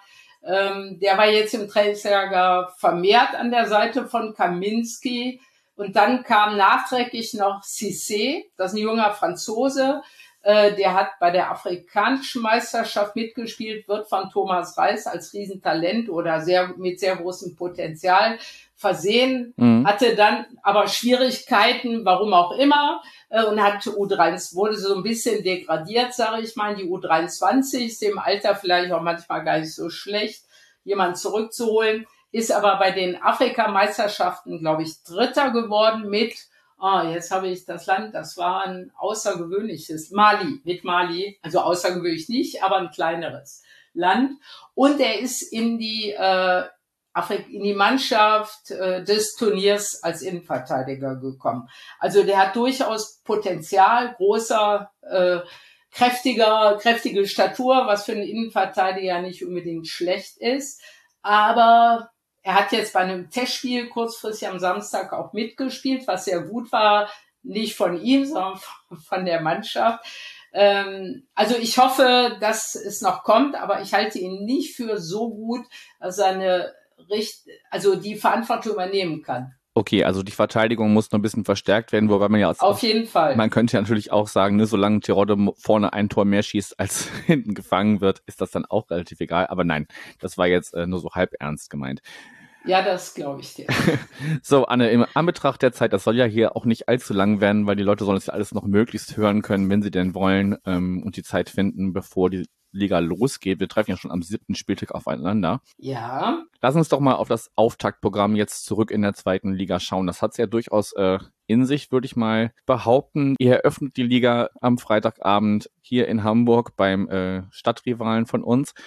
Dann empfangt ihr den äh, ersten FC Kaiserslautern und dann geht's kurioserweise zweimal nach Braunschweig, einmal im Pokal und einmal in der Liga. Ja, hätte ich wetten sollen, hätte ich Geld gewonnen. Ich habe das im Gefühl, als wir gelost wurden. Das Auftaktspiel oder, oder das äh, Pokalspiel? Nein, nein, das, dass wir Braunschweig-Pokal wurde ja dann gelost. Äh, wir haben die ganze Zeit gewartet, haben wir gedacht, wer fehlt denn noch? Es war das letztgezogenste Paarung. Äh, aber und in dem Moment hatte ich im Gefühl, wenn der Spielplan rauskommt, spielen wir danach direkt wieder gegen Braunschweig. Ernsthaft, das war wie so ein ich, es war bescheuert, aber ist so, ernsthaft. Ja. Aber egal, ist halt so. Ja. Nee, ich habe deshalb gefragt, also wegen Losen, weil ich habe manchmal das Gefühl, dass die DFL die, die Paarungen auch lost, deshalb äh, war ich mir jetzt nicht sicher, ob du Liga... Welche Paarung? Den Spielplan? Genau. Ja, natürlich. Die, die richten sich doch, also ich meine, die werden schon so einen Spielplan haben, der so Schlüssel enthält, weil die können ja nicht alle komplett manuell machen. Das heißt, sie können aber, können aber gucken, was kommt raus, wenn der Verein auf der Nummer steht und da und dann äh, kommt der komplette Spielplan raus. Meine, das ist digital programmiertechnisch ja kein Problem. Äh, und ich habe eigentlich, beziehungsweise die meisten in meinem Umfeld haben als Auftaktspiel Kaiserslautern gewählt dass wir gegen Kaiserslautern spielen. Das haben wir ja bekommen. Ach echt, ihr seid das, ja, siehst du. Da. Und weil das auch so ein altes Traditionsduell ist, ne? Auf dem Betzenberg so äh, haben wir gedacht, da gab's ja wirklich heiße Schlachten mit allem Möglichen drum und dran. Und da haben wir gedacht, äh, es wird lautern. Äh, ja, ist dann wieder der HSV geworden. Ich kann mir vorstellen, dass äh, die Fernsehanstalten da eine Rolle spielen. Möglich, ja. Ja, ja bin ich von überzeugt. Wie blickst du denn rein jetzt mal von, von allem, äh, wenn oder wie und äh, wie auch immer das äh, zusammengestellt worden ist, äh, wie blickst du denn rein sportlich auf diesen Auftakt für Schalke? Ist ein schwerer Auftakt, genauso, also vor allem, weil es auch auswärts ist. Aber wir haben das Auftaktspiel vor zwei Jahren auch gegen HSV gehabt zu Hause. Aber da war unser Kader ja noch längst nicht fertig. Also waren wir in einer viel schwierigeren Situation. Jetzt hat man ja schon das Gefühl, so ein bisschen, eine Mannschaft zu haben, also äh, oder etwas eingespielter, so ein Gerüst zu haben. Ähm, ja, ähm, Ich glaube, Hamburg habe ich gesehen, äh, hatte auch schon den einen oder anderen Verletzten oder Abgänge. Ich weiß nicht, bin nicht, ich kümmere mich da eigentlich nicht so drum. Mein Mann ist da der Informiertere und da kriege ich schon mal was mit. Ähm, wir müssen es nehmen, wie es kommt, genauso wie Hamburg uns nehmen muss, äh, wenn wir kommen. Und ich hoffe, dass das Ergebnis andersrum ist wie vor zwei Jahren. Ganz einfach. Ich wollte gerade sagen, also da werden, glaube ich, viele HörerInnen jetzt gerade zustimmen. Man hält es ja. ja. dann doch eher mit dem Gegner des äh, anderen Vereins ja. hier aus der Stadt. Das ist sehr nett, danke. Auch wenn ihr natürlich am Ende dann trotzdem gerne hinter uns landen dürft, aber wir greifen vor. Dann lass uns doch mal, du hast gesagt, also Baustellen im Kader siehst du noch, aber du hast ja auch, äh, wie alle anderen Gäste auch, deinem Verein drei Hausaufgaben aufgegeben und ähm, die letzte ist vielleicht eher ein Wunsch, nachdem hast du mir im vor, kurzen Vorgespräch gesagt, du auch im Trainingslager warst, äh, da, da würdest du ein paar Abstriche machen, aber dazu kommen wir gleich. Wir fangen mal an mit der ersten Hausaufgabe, die du genannt hast, den Weg so weitergehen wie begonnen. Meinst du damit die von dir angesprochene Einheit, die in der Rückrunde der vergangenen Saison entstanden ist? Ja, unter anderem diese Einheit, die ist natürlich dadurch auch entstanden, dass wir wirklich vor zwei Jahren ein Team hatten, was sie entwickelt hat.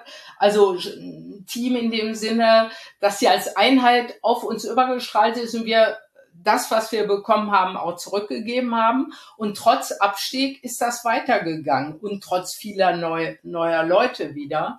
Ähm, es ist einfach, es war, ich war ja schon sehr lange äh, und äh, ich finde, es waren zwei sehr emotionale Saisons hintereinander. Einer der stärksten, äh, wo ich mich eigentlich so lange zurückentsinnen kann äh, und äh, positiv emotional. Das will schon was heißen, solange wie du das schon begleitest, ja? Ja, eben. Also ich bin jetzt über 20 Jahre wirklich bei nahezu jedem Pflichtspiel dabei. Äh, und ähm, zu Hause äh, sind auch tolle Spiele gewesen, aber auswärts ist ja oft so wie in der zweiten Liga vor zwei Jahren. Da haben wir, das war ja enorm, was da so zustande gekommen ist. Und es sind wieder alle heiß, ja. Also es ist ja nicht so. Wir haben ja seit der Mitgliederversammlung im Juli, äh, ich weiß nicht, äh, fünf, 5000 oder sogar noch mehr, ich weiß nicht die genaue Zahl, an Mitgliedern dazu gewonnen. Wir haben jetzt 175.000 Mitglieder. Ja, es sind nicht weniger geworden, es sind mehr geworden. Wahnsinn. Also das finde ich eigentlich schon so ein Zeichen. Es ist irgendwie so eine andere Atmosphäre, selbst bei den jungen Leuten. Ich hatte, ich bin ja eben schon was älter und bin eher so traditionsmäßig noch behaftet. Aber das scheint sich wirklich, äh, scheint man weiterzugeben mit dem Verein. Diese Atmosphäre hat's hat alle mit im Bann gezogen, auch Leute, die sonst mit Schalke nichts zu tun haben. Ich bin ja aus dem Rheinland und äh, wenn ich wenn dann schon mal rauskommt, dass ich äh, so dick Schalke bin oder mitfahre, was dann einige nicht verstehen, aber die kriegen es irgendwie mit. Auch diese, diese Emotionalität, die Empathie und wenn die Spieler auf dem Feld so eine Einheit bilden und was zurückgeben und der Verein mitzieht, seitdem diese äh, Aura um Tönnies weg ist, ne? Seitdem hat sich das derartig verbessert, mhm. ja. Und das zieht alle mit. Das ist irgendwie, und vor allem, wenn Schalker sich irgendwo treffen, ich weiß nicht, ob das bei euch genauso ist mit St. Pauli, ist nicht bei jedem Verein so. Wenn wir irgendwo uns treffen auswärts, man, man findet sich direkt, auch wenn man die Leute vorher gar nicht kannte. Ja, man ist immer direkt zusammen. Ja, jetzt im Trainingslager auch wieder. Es waren ja 700, 800 über die Woche verteilt da und äh, dann bei Testspielen auch schon entsprechend leicht unterstützt, nicht so wie unsere Ultras laut, aber, aber es war zu hören. Und das Gute ist, dass direkt alle das gleiche Lied gut parat haben. Ne? Das, äh, das finde ich auch immer gut. Ja. Also so diese Einheit und das Gefühl. Und das finde ich halt schön. Ja, es klingt auf jeden Fall äh, sehr positiv und ähm, ja, ist euch zu wünschen, dass das nicht nur äh, im Drumherum oder von der von der Stimmung in der Stadt und äh, egal wo SchalkerInnen sich treffen, ähm, so gelebt wird, sondern dass auch die Mannschaft dann auf dem Platz das umsetzen kann. Trotzdem darauf äh, verweist deine zweite Hausaufgabe, dass es im Umfeld immer noch Stinkstiefel zu geben scheint, äh, aber von denen soll man sich deiner Meinung nach nicht beirren lassen. Ja, es gibt immer noch so wieder kleine Attacken dahingehend, äh, wo man nur spekulieren kann. Ähm, ja, das Geld fehlen würde und dass Tönnies zurückkommen muss und dass wieder Geld ins Spiel kommt. Also diese Masche. Deswegen auch diesen Weg weitergehen. Genau den Weg, den Frau Rühl-Hamers geht. Lieber Daumen drauf und wirklich gut äh, wirtschaften. äh, und nicht wieder dieses ganze Geld verprasseln. Und diese Stinkstiefel gibt's dann einerseits, die Tönnies zurückhaben wollen, beziehungsweise Geld zurückhaben wollen, oder die Stinkstiefel, die ständig über irgendwas motzen. Wir haben im Moment das Problem, dass wir noch keinen Hauptsponsor haben. Das ist keine glückliche Situation. Ich weiß nicht, was da wirklich gelaufen ist. Wir haben da so ein Gerücht gehört mit diesem Wasserstoff sowieso. Da stecken wohl irgendwelche Russen wohl auch dahinter. Ich weiß nicht, ob da wirklich was dran ist, dass da. Das hattet ihr nur erstmal schon mit Gazprom, ne? Also ob, ob das jetzt nochmal der richtige Weg ist. Genau, genau. Und ähm, da wäre wär, es wäre wirklich Mist. Vor allem, es war, da steckte eigentlich nichts hinter. Also wie gesagt, es ist nicht so mein Fachgebiet. Ich habe das nur so mitgekriegt, habe da mal so einen Artikel gelesen. Also ich weiß gar nicht, ob der hätte Geld fließen können. Das war komisch. Wenn da wirklich was dran ist, das weiß ich nicht. Also mittlerweile ist es ja so, dass in Medien so viel geschrieben wird, dass man manchmal glaubt, die wollen einfach nur irgendwas schreiben, um Aufmerksamkeit zu kriegen. Fakt ist, dass wir keinen äh, Hauptsponsor im Moment haben. Äh, angeblich soll irgendwas in der Mache sein. Äh, ja, es gab dann ich weiß nicht, ob du den kennst, den Raphael Brinkert, der wohnt, glaube ich, in Hamburg und ist der sogenannte Kanzlermacher. Der ist Schalke-Fan auch und äh, hat, glaube ich, auch Unternehmensberatung und sowas. Und der hat eigentlich sehr gute Vorschläge gemacht, dass man ja auch Alternativen Alternativen zu Hauptsponsoren aus der Wirtschaft beziehungsweise andere mhm. Modelle mhm. aufgezeigt. Ich hoffe, der entsprechende aus dem Vorstand hat das mitgekriegt, würde das sehr begrüßen und äh, ich bin mal gespannt, äh, was da präsentiert wird, weil das ist natürlich Geld, auf das man nicht verzichten kann. Da, ich meine, das geht ja allen Vereinen so. Ne? Das stimmt wohl. Auch das werden wir weiter beobachten. Liebe Anne, ich könnte lange mit dir über Schalke 04 reden. Ich weiß, du hast da auch viel zu erzählen. Wir müssen ein bisschen auf die Zeit schauen. Natürlich. Von daher kommen wir doch mal zur dritten Hausaufgabe und da können wir vielleicht die Frage von äh, Dennis aus Elversberg, den hören, den hören die HörerInnen im Verlauf dieser Saisonvorschau auch noch ähm, zum Aufsteiger aus Liga 3. Der fragt sich nämlich, ob jetzt äh, Schalke 04 eine sogenannte Fahrstuhlmannschaft wird. Und äh, ja, du hast ja als dritte Hausaufgabe den Wiederaufstieg so aufgezählt. Das wäre ja jetzt wirklich so, dann, wenn wir das jetzt mal weiterspinnen, dann würde man jetzt wieder aufsteigen, weiß dann nicht, ob man äh, in der ersten Liga wieder mithalten kann, wäre dann vielleicht übernächste Saison wieder da. Ja, wie ordnest du so die sportliche Perspektive von Schalke 04 ein? Also ich sag mal so, wenn wir diesen Weg weitergehen, den ich ja als Hausaufgabe mitgebe, glaube ich, dass äh, durchaus berechtigte Hoffnung geben sollte, dass man äh, im Falle eines Aufstiegs sich auch halten könnte. Weil wir mussten ja im Prinzip äh, wieder viele Leihspieler vorher abgeben und viele Leihspieler kaufen. Momentan haben wir, glaube ich, keinen Leihspieler. Und wenn man diesen Weg weitergehen könnte, dann, ich mein Kader wird immer ergänzt, gibt immer Abgänge und Zugänge.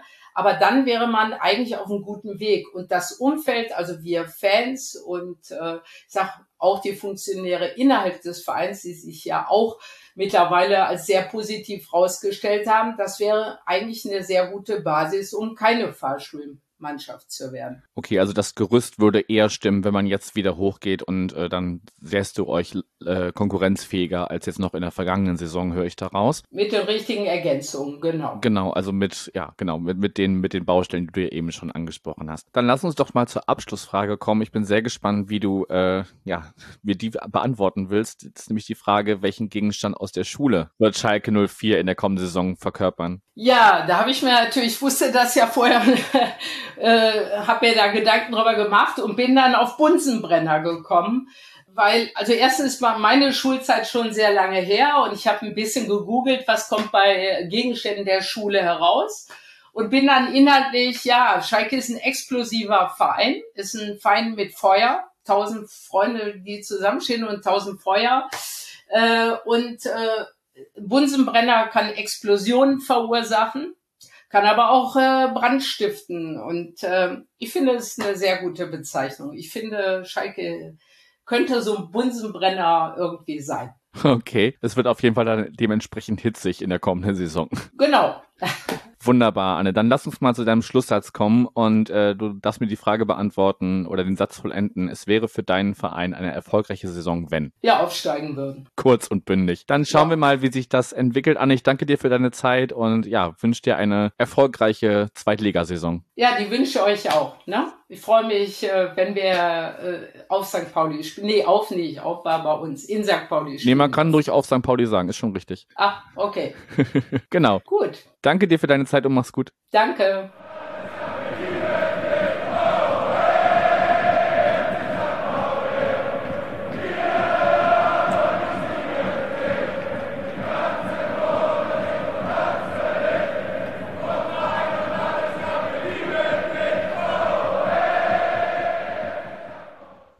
Der achte Spieltag findet im Olympiastadion in Berlin statt, wenn der FC St. Pauli bei Hertha BSC zu Gast ist. Rebecca ist 30 Jahre alt, gebürtige Berlinerin aus dem historischen Westen der Stadt, hat noch nie woanders gelebt und hat es für die Zukunft auch nicht vor. Hertanerin ist sie seit Ende der 90er, als die Zeiten nach dem damaligen Aufstieg und mit der Champions League am Horizont wesentlich rosiger aussahen, als sie es aktuell tun. Schuld daran, dass sie ihr Herz an den Fußball und die alte Dame verloren hat, sind ihre zwei Onkel, die selbst riesige Fußballfans und lebenslange Hertaner sind. Ihr erstes Hertha-Spiel im Olympiastadion hat sie im April 1999 gesehen. Seit 15 Jahren ist sie Vereinsmitglied, Inhaberin einer Dauerkarte, steht seit mittlerweile neun Saisons in der Ostkurve und hat schon vieles erlebt. In der neuen Saison freut sie sich besonders darauf, dass zum ersten Mal auch Frauen für Hertha BSC spielen. Die vergangene Saison der Männer war für sie hingegen ein Stück weit erwartbar und ernüchternd. Auf der anderen Seite aber von den Fans extrem engagiert. Bevor es losgeht, ein großer Disclaimer. Die Aufnahme zu Hertha haben wir gemacht, bevor die Sache mit Marius Gersbeck im Trainingslager passiert ist, wo er dann auch suspendiert wurde. Also wir thematisieren die Person Marius Gersbeck, aber ähm, ja, konnten zu dieser Zeit noch nicht wissen, welche Ereignisse da noch folgen würden. So, das war's schon und jetzt viel Spaß mit dem Gespräch. Hertha BSC ist nach ja, einem langen Weg zurück in der zweiten Liga und ähm, ja, zum ersten Mal bei mir zu Gast ist die Rebecca. Moin nach Berlin. Ja, hallo und moin zurück nach Hamburg. Ich freue mich, dass ich hier bin. Ja, ich freue mich auch auf unser Gespräch. Ich hoffe, wir kriegen es einigermaßen in der angestrebten Zeit hin, über die ganzen über die ganzen Ereignisse bei der Hertha ähm, zu sprechen. Aber schauen wir doch erstmal ähm, ein ganzes Stück zurück. Es ist schon eine Weile her, dass wir uns ähm, das letzte Mal begegnet sind. Zuletzt in der zweiten Runde im DFB-Pokal 2016, dann noch weiter zurück in der Bundes in der zweiten Bundesliga äh, 2012-13, dann äh, davor noch das äh, ja die legendäre Pokalserie. St. Pauli-Fans werden sich erinnern, wo es das 4 zu 3 nach Verlängerung gab und äh, ja man im Verlauf des Pokals noch ins Halbfinale einzog. Und in der Bundesliga müssen wir tatsächlich bis 2001 zurückgehen. Da gab es zuletzt ein 2 zu 2 im Olympiastadion. Also eine ganze Weile her. Jetzt habt ihr die vergangene Saison auf Platz 18 abgeschlossen mit gerade mal 29 Punkten. Ähm, ihr wart nie besser als Platz 13. Und äh, ja, sieben Siegen stehen acht Unentschieden und ganze 19 Niederlagen und ein Torverhältnis von minus 27 gegenüber, sodass es dann am Ende in die zweite Liga ging. Du hast, das haben wir in der Einleitung auch schon gehört, ja, die Saison so zusammengefasst. Sie war ein Stück weit erwartbar, aber auch sehr ernüchternd und zumindest von den Fans, das als wichtiger Zusatz wahrscheinlich, extrem engagiert. Wie blickst du auf die vergangene Spielzeit, die ja dann im Abstieg gemündet ist, zurück?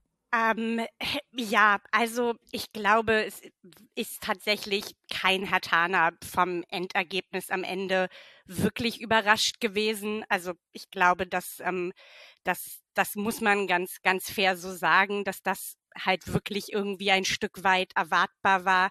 Dass es jetzt tatsächlich irgendwie am Ende als wirklich Tabellenletzter passiert, ähm, das vielleicht jetzt nicht so zu 100 Prozent, wobei dann am Ende man auch immer sagen kann, ob man jetzt dann als 17. oder äh, halt auch irgendwie durch die Relegation als 16. absteigt, auch nicht, nicht wirklich was ändert am Ende sozusagen an, an der Konsequenz. Ähm, aber ja, also ich glaube, niemand hatte irgendwie eine eine gute oder eine ruhige ähm, Saison erwartet und die meisten werden auch irgendwie Abstiegskampf erwartet haben und ähm, ich sag mal so zur Winterpause dann nach ähm, nach 15 Spielen, wenn man sich halt so anguckt, wo man die gesamte Saison über war, du hast es ja auch schon gesagt, ähm, nie besser als Platz 13, dann war das einfach, glaube ich, immer eine sehr realistische ähm, ja sehr realistische Tatsache irgendwie, mit der man sich 34 Spieltage und im Grunde ja auch schon die Jahre davor auseinandergesetzt hat und auseinandersetzen musste. Und ähm, ja, von daher ist am Ende dann halt wirklich nicht überraschend kam, glaube ich. Ja, und ich meine, jetzt konnte ja auch keiner damit rechnen, dass Schalke 04 dann nochmal äh, sich so ranrobbt, auch wenn sie dann am Ende dann auch mit euch abgestiegen sind. Aber ja, die hatte man ja eigentlich, oder halb Fußball Deutschland oder dreiviertel Fußball Deutschlands hatte wahrscheinlich Schalke als ersten Absteiger schon äh, in der Winterpause fest auf dem Zettel. Ähm, du hast es gerade schon gesagt, in den letzten Jahren hat sich das so abgezeichnet. Das ist ja wahrscheinlich auch mit deinem, ja, erwartbar äh, gemeint. Das bezieht sich vielleicht nicht nur auf die vergangene Saison. Ähm, da können wir ja mal so ein bisschen die gesamte Situation, also ob es jetzt KKR ist oder Lars Windhorst, unter dem 374 Millionen Euro verbrannt wurden. Jetzt heißt der äh, Investor 777. Ja, das spielt ja wahrscheinlich in die Gesamtsituation von Hertha mit rein. Will das mal so, bevor wir auf die sportliche Situation gucken, das mal so vorausnehmen. Erstmal die, ja, die finanzielle Situation, die ja dann auch, ähm, also es war ja auch bis vor kurzem wackelig, ob äh, Hertha überhaupt in der zweiten Liga antreten darf oder ob man ja noch weiter unten neu starten muss. Mal so den ganzen Komplex vielleicht möglichst äh, kurz zusammengefasst von dir. Ähm, ja, also ich glaube, ich muss gestehen, ich weiß gar nicht mehr, wann, wann es mit KKR losging, 2017. Äh, also ist jetzt irgendwie schon, ähm, schon ein paar Jahre. Ähm, ich glaube tatsächlich muss man sagen, KKR als, als erster Investor sozusagen, der eingestiegen ist, ist mittlerweile habe ich den Eindruck fast schon wieder so ein bisschen vergessen, weil also vergleichsweise unter denen oder mit denen halt noch nicht wirklich was super dramatisches oder furchtbares passiert ist so das war halt so ein bisschen okay man hat von denen Geld bekommen und ähm, hat, ich glaube, damit damals, wenn ich mich nicht ganz irre, irgendwie ein bisschen Schulden getilgt. Ich glaube, man hat es tatsächlich auch genutzt, um das erste Mal irgendwie die Catering-Rechte und so äh, im Stadion zurückzukaufen. Ähm, also für solche Sachen und hat dann halt ähm, irgendwann, als das, als ja der, der Windhorst-Einstieg irgendwie absehbar war, ähm, das halt wieder beendet und zurückgekauft, um es wieder für mehr, für mehr Geld besser zu verkaufen. Ähm, also von daher, das, das war vergleichsweise alles noch harmlos. Ähm, ja, Lars, äh, Lars Windhorst war dann ähm, weniger harmlos, sage ich mal, ähm, wenn man das, wenn man das so formulieren kann. Ähm, du hast es ja auch schon gesagt, 374 Millionen Euro, die größtenteils verbrannt worden sind. Ähm, man muss fairerweise sagen, ähm, ein bisschen was an Schulden ist auch getilgt worden und natürlich, was man ganz klar sagen muss, Windhorst ist ähm, 2019 irgendwann eingestiegen, Anfang 2020 ging es dann halt mit Corona los. Ähm, es hat uns definitiv über die Zeit auch am Leben gehalten, ganz klar. Ähm, es ist natürlich aber auch einfach offensichtlich. Also wir hatten ähm, dann unter Windhorst ähm, in dem Transferfenster, wo in dem Wintertransferfenster, wo Jürgen Klinsmann dann für drei Monate da war, hatten wir irgendwie, ich glaube, das teuerste Wintertransferfenster Europas, wo wir das meiste Geld ausgegeben haben. Ähm, was natürlich irgendwie für einen Verein, der ich sag mal, irgendwie bestenfalls falls im Tabellenmittelfeld steht und eher nach unten und auch in den Jahren davor definitiv irgendwie eher gegen den Abstieg als um Europa gespielt hat, natürlich irgendwie also absurd ist, ähm, wenn man wenn man das so im, im Nachhinein reflektiert. Es war als Fan auch schon äh, damals in der Situation selber absurd irgendwie zu hören, was wir für wen zahlen und irgendwie was man an gemunkelten Gehältern zahlt und so. Ja gut und dann äh, bei Windhorst irgendwie lief dann ja auch viel viel noch hintenrum. Also es ist ja dann auch ähm, schon irgendwie als klar war von seiner Seite aus, okay, er will die Anteile wieder verkaufen und Hertha will das eigentlich auch, ähm, weil es einfach auf zwischenmenschlicher Ebene nie gepasst hat. Also weil es irgendwie gerade zum Ende hin im Grunde eine Dauerschlammschlacht eigentlich zwischen Windhorst und damals noch Gegenbauer und Preetz letztlich in den Medien war.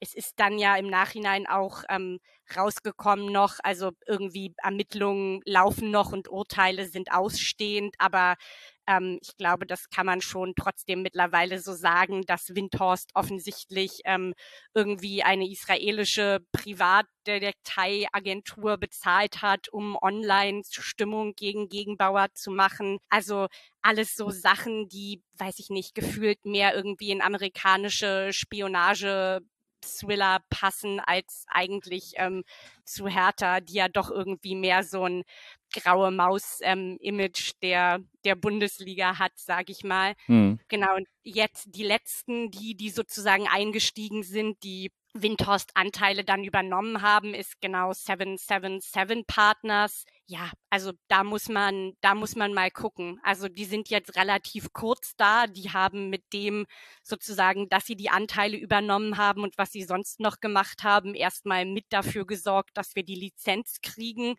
Das ist erstmal positiv und ähm, ja, alles, alles weitere wird man dann, dann sehen müssen, wie sie jetzt in den nächsten Jahren für die Zukunft wirklich der Partner hoffentlich vielleicht sein können, mit dem wir uns wirtschaftlich irgendwie wieder zurück auf die Füße kämpfen können.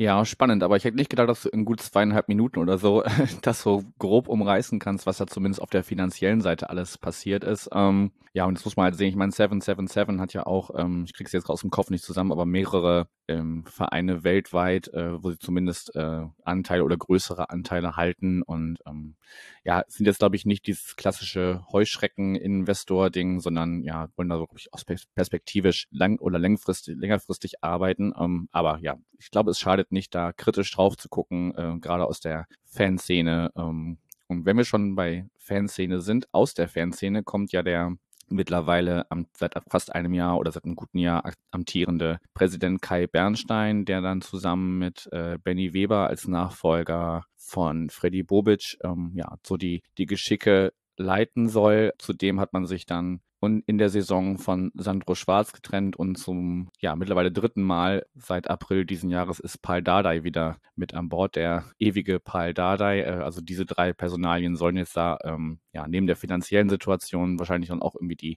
sportlichen Ge Geschicke leiten. Du kannst dir gerne aussuchen, mit welcher Person von den dreien du anfangen möchtest und ähm, ja, du kannst ja auch anhand ihnen so ein bisschen diesen ja mittlerweile angesprochenen Berliner Weg ähm, skizzieren. Kai Bernstein hat die vor allem ähm, oder hat es vor allem mit einem Miteinander, einer Sanierung und Konsolidierung ähm, umschrieben. Und es geht ja beim Berliner Weg vor allem auch dann um ja die Jugendförderung. Hertha stand ja längere Zeit oder stand eigentlich immer schon für eine sehr gute Jugendarbeit. Da will man irgendwie wieder hin zurück und nicht eben dieses, du hast es angesprochen, 100 Millionen in ja dann sportlich doch nicht erfolgreiche Beine in dem Fall äh, investieren.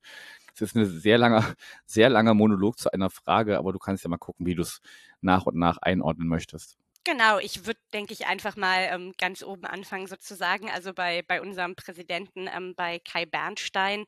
Ähm, genau, also weiß nicht, du hast es ja auch schon gesagt und ich glaube, mittlerweile hat es auch jeder schon so häufig gehört, dass er es nicht mehr, nicht mehr hören kann. Der erste Ultrapräsident ähm, Deutschlands, also ähm, ehemaliger, ehemaliger Vorsänger der, der Ostkurve und ähm, Mitbegründer von, ich muss gestehen, ich weiß gerade tatsächlich gar nicht, welcher Ultravereinigung. Harlequins, glaube ich. Der Harlequins, ja, ich glaube auch, genau. Also einer unserer Berliner, äh, Berliner Ultravereinigungen ähm, mit äh, sozusagen großer aktiver Kurvenvergangenheit, der jetzt genau seit einem tatsächlich einem ich glaube, ziemlich äh, genau ein Jahr im Amt ist. Ähm, ich muss gestehen, ich war damals ähm, skeptisch. Ich glaube, das ist angemessen, wenn, also wenn so jemand von, ich sag mal, zumindestens für die Führungsebene doch irgendwie komplett von extern reinkommt, was sicherlich einerseits irgendwie gut ist für mal einen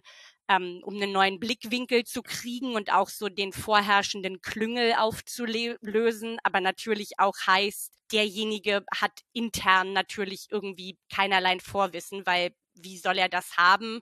Ähm, und sozusagen so jemanden dann gleich für, für die Mammutaufgaben, die es ja auch schon vor einem Jahr waren, als noch nicht so klar war, wie schlimm es finanziell ähm, wirklich steht. Auch da war es ja trotzdem schon, schon eine Mammutaufgabe. Deswegen war ich ähm, skeptisch damals, auch wenn ähm, Bernstein durchaus ähm, ja, ich sag mal, ja, einen Hinter, einen Hintergrund hat. Also er hat ja dann, äh, dann irgendwann äh, sozusagen die Kurve verlassen und hat ja irgendwie ein erfolgreiches mittelständisches Unternehmen aufgebaut. Also ist jetzt ähm, sozusagen nicht so, dass wir ihn irgendwie direkt vom Vorsängerpult ähm, auf den Präsidentensessel gesetzt hätten. Das, ähm, das nicht.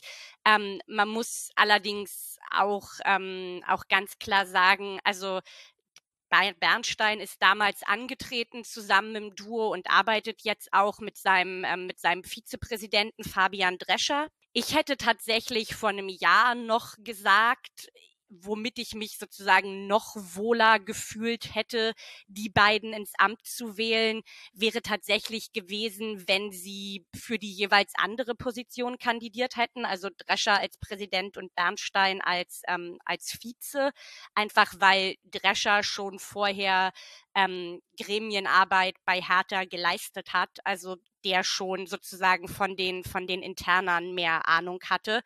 Ähm, aber das ist natürlich auch irgendwie eine Verpflichtung, die man bereit sein muss, ähm, irgendwie, irgendwie einzugehen. Ähm, und ich kann jeden verstehen, der sagt, ähm, das nicht. Und als Vizepräsident und Mitglied in Gremien ist es immer noch ähm, genug Arbeit. Genau. Und man muss halt auch ganz klar sagen, damals der Gegenkandidat, ähm, der Gegenkandidat Bernsteins ähm, war ja der, ähm, ja, CDU-Politiker und Füchse-Präsident. Ich weiß gar nicht, ob er es immer noch ist, ob er es dann, ob er es dann geblieben ist. Also die Füchse sind der Berliner Handball-Bundesligist. Äh, mhm. Das war der, der Gegenkandidat und ähm, da war sehr offensichtlich, dass es mit dem oder es wirkte zumindest so, dass es nicht wirklich ein Neuanfang sein würde, weil das auch der Kandidat war, der irgendwie aus dem, aus dem Aufsichtsrat heraus vorgeschlagen war und ähm, auf der Mitgliederversammlung, wo es dann, dann zur Wahl kam, man auch sehr merkte, okay, der politische Hintergrund, also das klang alles sehr so, ich sag mal, nach politischen ähm, nach politischen Wahlkampfreden und jetzt weniger so davon, als hätte er wirklich explizit Ahnung vom Verein. Von daher ähm, war dann für mich trotzdem am Ende halt irgendwie Bernstein letztlich die bessere, ähm, die bessere Wahl von dem, was zur Wahl stand.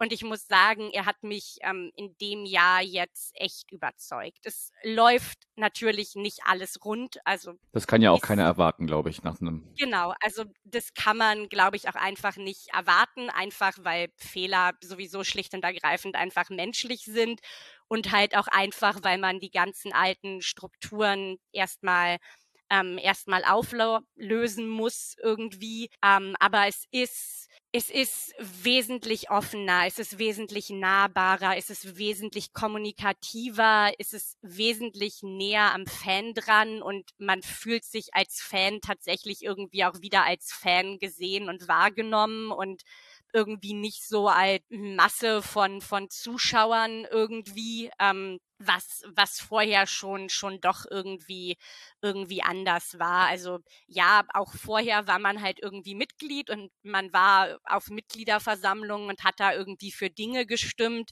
Aber wenn man es jetzt so im Vergleich betrachtet, bekommt man oder bekomme ich zumindest so ein bisschen den Eindruck, dass irgendwie die alte Führungsriege so um Gegenbauer sich irgendwie des Potenzials, was da irgendwie auch einfach vor ihnen sitzt in Form von, von Fans gar nicht so richtig bewusst war. Und das ist jetzt bei, bei Bernstein schon eindeutig anders.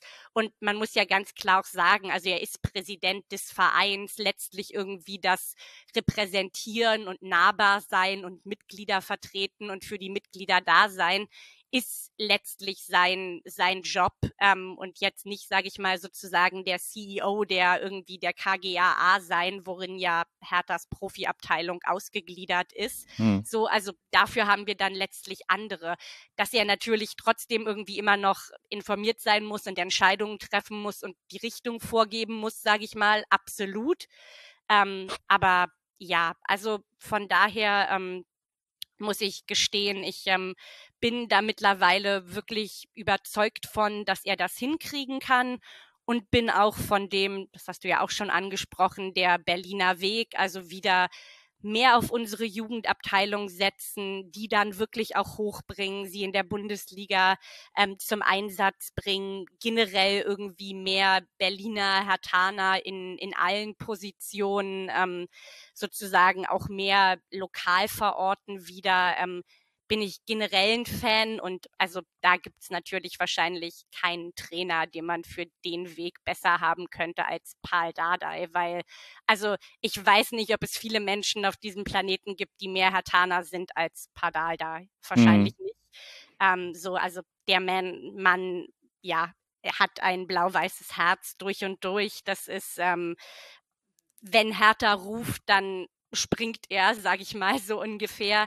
Ähm, und es ist ja auch auch nicht nur er, sondern es ist im Grunde die die gesamte Familie ja auch mit drei Söhnen, die alle bei uns gespielt haben oder spielen. Ähm, so die Familie lebt nach wie vor in Berlin. Er kennt diesen Verein, er liebt diesen Verein. Was ich tatsächlich auch super entscheidend finde, ist gerade im Hinblick auf diesen, auf den Berliner Weg, bevor er das erste Mal bei uns, ähm, bei uns Cheftrainer geworden ist und ich glaube auch zwischen ersten und zweiten Mal, wenn ich mich nicht ganz irre, war er halt als Jugendtrainer in der Akademie zuständig.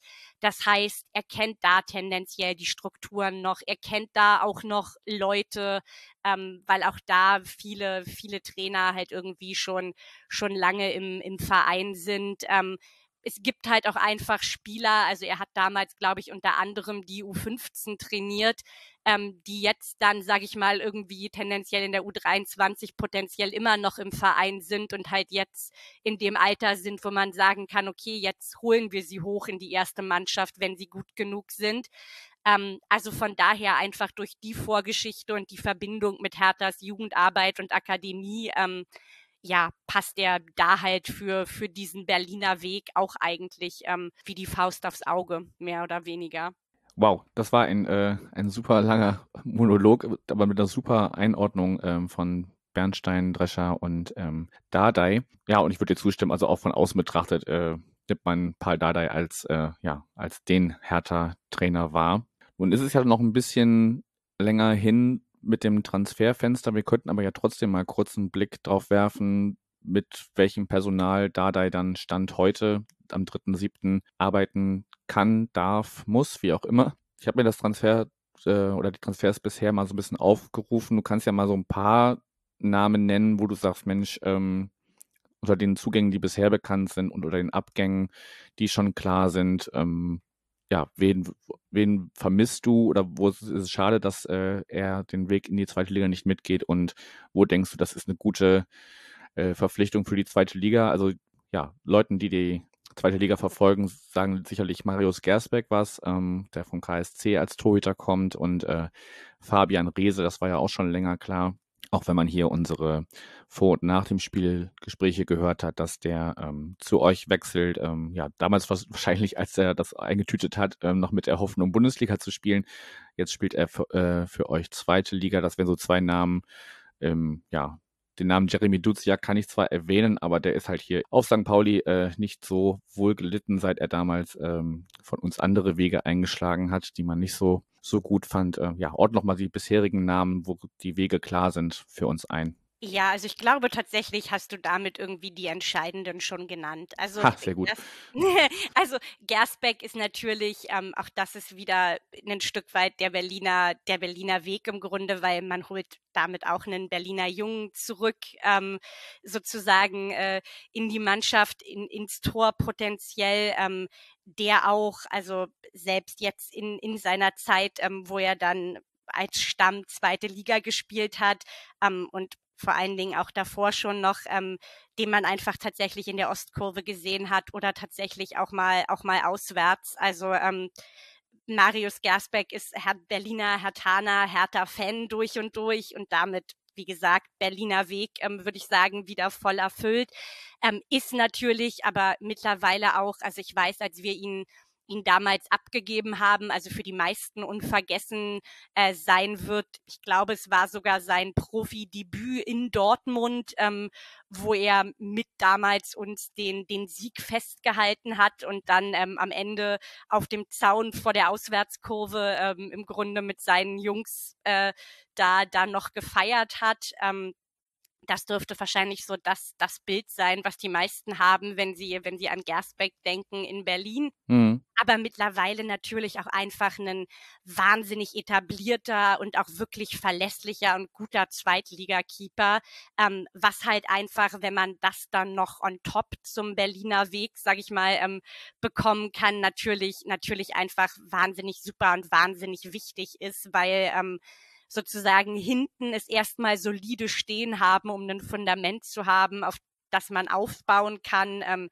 wahnsinnig wichtig.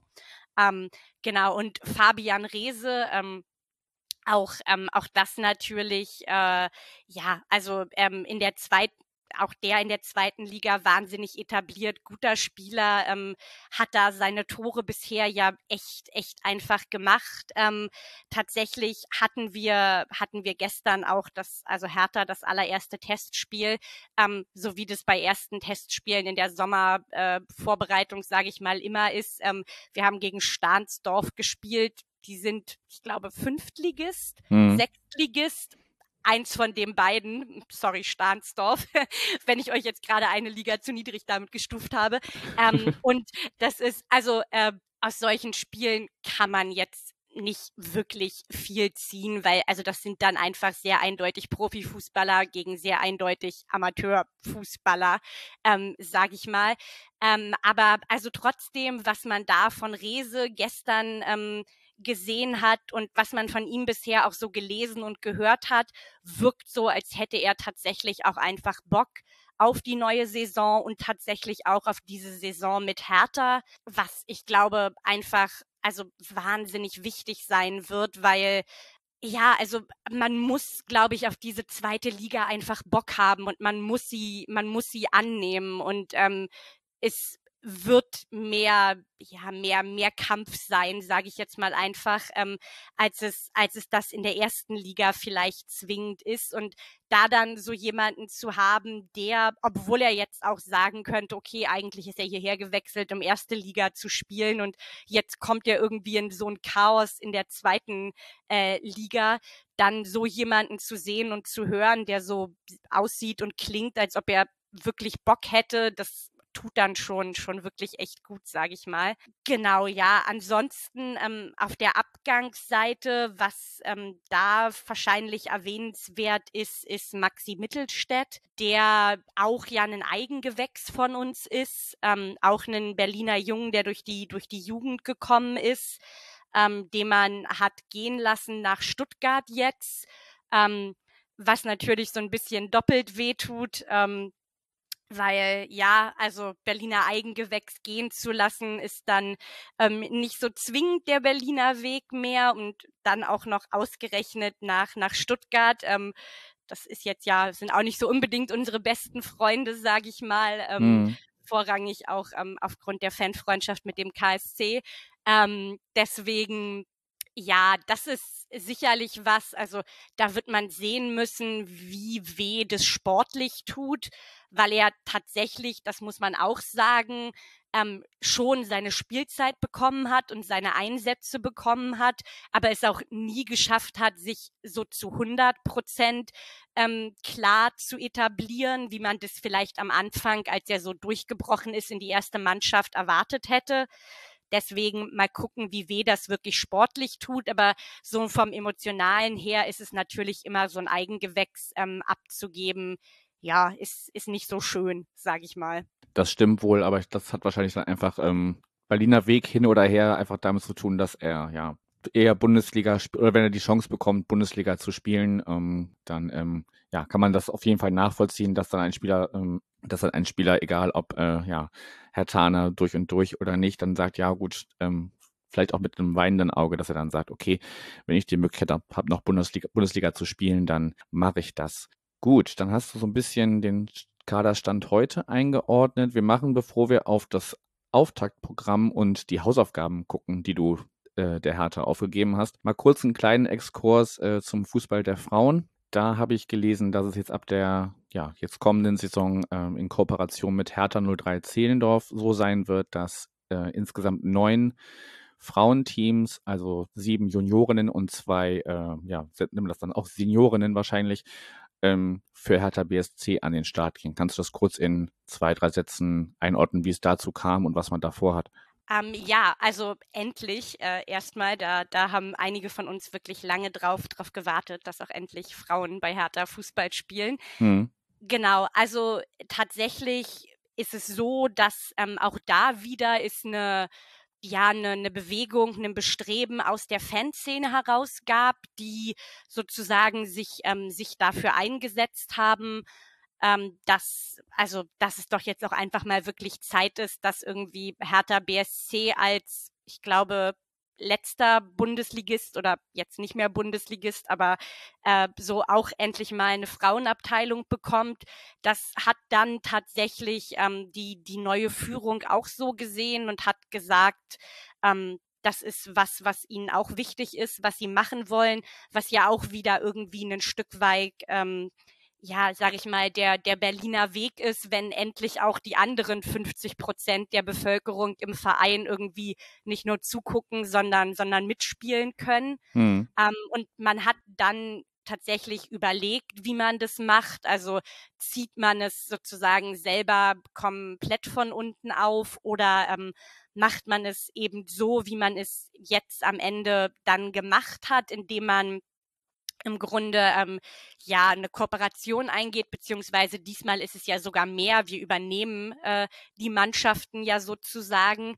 Ähm, und tatsächlich ist Hertha 03 Zehlendorf ähm, selber auf uns zugekommen. Also ähm, ich weiß, das ist immer so ein, so ein bisschen so ein, ja, so ein Ding, was man unter Umständen auch kritisch sehen kann. Also so der, der große Verein, der irgendwie die kleineren Lokalen ähm, übernimmt, sage ich mal. Das, das kann man sicherlich auch irgendwie ein Stück weit erstmal hinterfragen. Aber in dem Fall ist tatsächlich ähm, Hertha Zehlendorf ähm, selber auch auf, auf uns zugekommen und hat gesagt, ähm, wir, wir würden das irgendwie selber, selber gerne, was wir hier machen, auf, aufs nächste Level heben und würden irgendwie den Mädchen und Frauen, die bei uns spielen, mehr ermöglichen. Und ähm, kriegen wir das nicht, nicht irgendwie zusammen hin? Und ähm, ja, dann hat man verhandelt und ist sich einig geworden und wir kriegen es jetzt zusammen hin und ähm, genau ab dieser Saison dann sieben sieben Juniorinnen, also sieben Mädchen und ähm,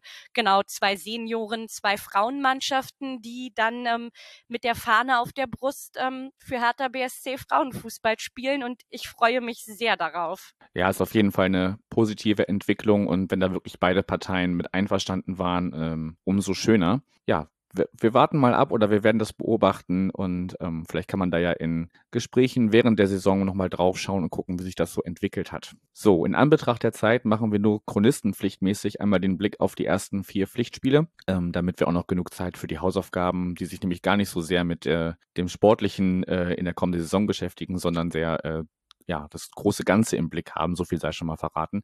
Ähm, für euch geht's auf jeden Fall erstmal auswärts nach Düsseldorf. Dann empfangt ihr den, S den Aufsteiger SVW in Wiesbaden. Dann geht's im Pokal nach Jena und dann fahrt ihr hier zum Nachbarn im Volkspark.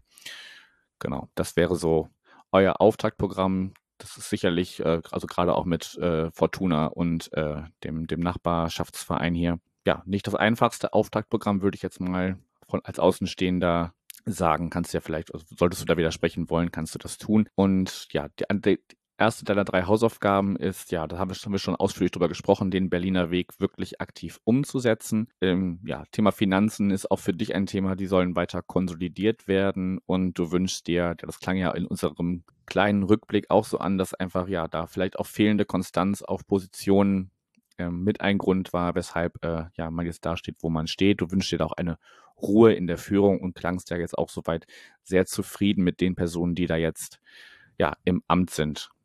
Magst du da noch zwei, drei Worte zu verlieren zu deinen Hausaufgaben und vielleicht zum Auftaktprogramm, wenn du mir da nicht zustimmst. Beim Auftaktprogramm stimme ich zu. Ich würde noch ähm, ganz kurz einwerfen, dass es wieder so typisch härter. Ich glaube, es ist jetzt das fünfte, die fünfte Saison in Folge, dass wir sowohl auswärts starten als auch auswärts enden.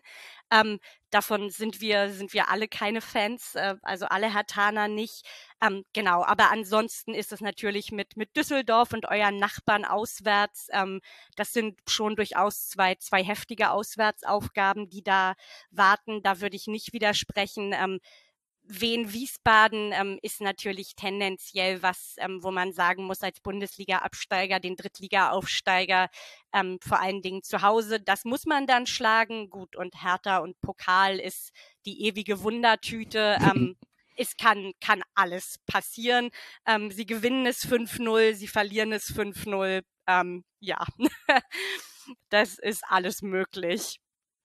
Ähm, genau, und bei den Hausaufgaben, ja, wir haben ja im Grunde ähm, über alle Themen davon schon ähm, schon gesprochen. Also ich wünsche mir tatsächlich wirklich, dass ähm, man diesen Berliner Weg und das auf die Jugend setzen nicht nur predigt, sondern dass man es auch wirklich tut.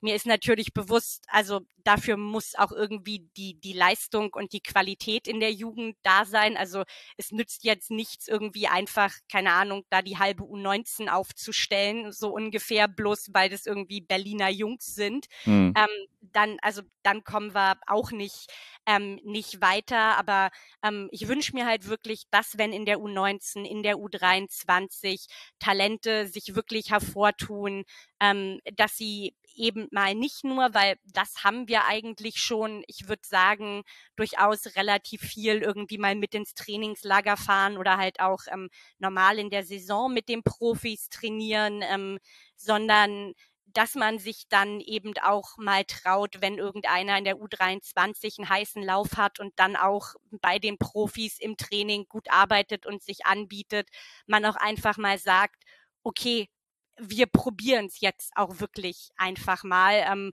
und setzen da auch irgendwie wirklich, ähm, wirklich drauf. Ähm, dass das natürlich irgendwie Zeit braucht und sich entwickeln muss und man ja da die die richtigen auch finden muss und wie gesagt jetzt nicht einfach auf einmal irgendwie ähm, die halbe U23 oder halbe U19 hochziehen kann, ist klar, aber ähm, das wirklich ernst nehmen, das, das würde ich mir schon wünschen. Genau, dann offensichtlich die Finanzsituation irgendwie wieder auf halbwegs stabile, ähm, stabile Füße bringen, weil man muss auch ganz klar sagen, also wir haben unser Problem im Grunde auch ja erstmal nur, nur aufgeschoben sozusagen, weil Teil dessen, wie Hertha die Lizenz am Ende bekommen hat, war, dass wir im Grunde von, von einem, ja, äh, von einem Gläubiger Aufschub bekommen haben für zwei Jahre ähm, und im Gegenzug aber die Zinsen, die wir ihnen sozusagen schulden, nochmal erhöht wurden.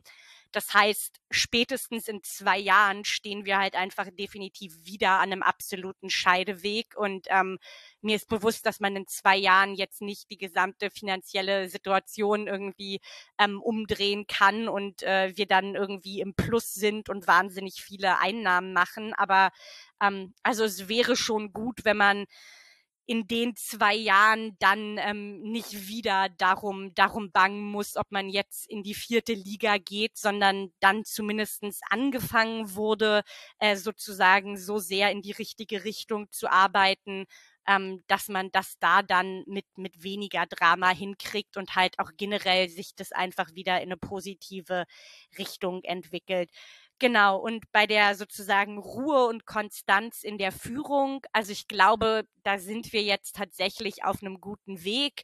Also ähm, es ist aktuell schon noch so, dass, dass keine härter Mitgliederversammlung ohne Abwahlantrag gegen ähm, irgendein Gremiumsmitglied abläuft, aber ähm, es werden weniger dieser Anträge und ähm, sie sind auch, sie sind auch ähm, nicht mehr erfolgreich. Also ich glaube, Genau, von daher, das heißt, man hat jetzt ähm, ja Leute auf diesen Positionen, hinter der ich sag mal, zumindestens eine ausreichende Mehrheit steht, dass nie alle dahinter stehen, ähm, ist klar. Ich glaube, es tun mittlerweile tatsächlich schon noch mehr als, als vor einem Jahr. Also ähm, ich glaube, Kai Bernstein hat es in dem Jahr durchaus echt noch geschafft, ein paar von sich zu überzeugen. Ähm, und von daher bin ich ganz, ganz, ja, positiv gestimmt, dass wir sozusagen so langsam ähm, alles Alte einfach aus den, aus den Führungsebenen draußen haben und dass das Neue, was da ist, gut genug arbeiten, dass wir auch einfach als Fans sozusagen erstmal bereit sind, ihnen die Zeit zu geben, die sie, die sie einfach definitiv brauchen bei diesen Mammutaufgaben. Also genau. Gut, wir werden auf jeden Fall beobachten, wie sich das äh, entwickelt und wer von den Verantwortlichen dann äh, nächstes Jahr im Sommer spätestens noch da ist und äh, ja, ob der, dieser Beleg, Berliner Weg weitergegangen wird und wie man sich finanziell vielleicht konsolidieren kann oder ob dieses Damoklesschwert des, äh, der finanziellen Situation weiter über der Hertha schwebt. Gut, kommen wir zum Abschluss. Da gibt es einmal die Frage, welchen Gegenstand aus der Schule wird die kommende Saison der Hertha verkörpern und dann darfst du noch mit einem Schlusssatz enden, der da lautet, es wäre für meinen Verein eine erfolgreiche Saison, wenn. Und damit kommen wir dann zum Ende. Bitte. Genau, also ähm, welcher Gegenstand aus der Schule? Ähm, ich hatte es so schön unterschrieben mit auf wirtschaftlicher Ebene irgendwas kompliziert Mathematisches. Ähm, wir meinten vorhin Kurvendiskussionen, ähm, fand ich immer kompliziert und mathematisch genug. Von daher sagen wir ähm, auf wirtschaftlicher Ebene mal, ähm, mal Kurvendiskussionen und ähm, auf sportlicher Seite wünsche ich mir davon einfach ähm, einfach weniger weniger auf und ab und mal mehr äh, langweilige Grade sage ich mal. Beschreiben wir es so. Okay und dein Schlusssatz? Genau, mein Schlusssatz ist, es wäre für Hertha BSC eine erfolgreiche Saison, wenn wir eine Saison spielen, die so ruhig ist, dass wir uns weiter konsolidieren und zukunftsorientiert arbeiten können, um dann hoffentlich nicht diese, aber nächste Saison wieder aufzusteigen. Ich glaube, besser kann man es nicht ausdrücken. Da steht auch ganz viel drin, was du uns in den vergangenen ja, gut 40 Minuten äh, geschildert hast.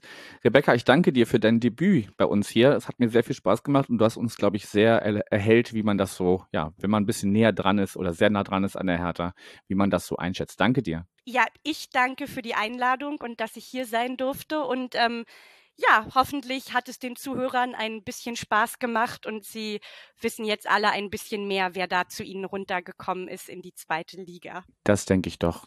Danke dir und mach's gut. Tschüss. Wir folgen dir, egal wohin. In tausend Stadien dieser Welt sind wir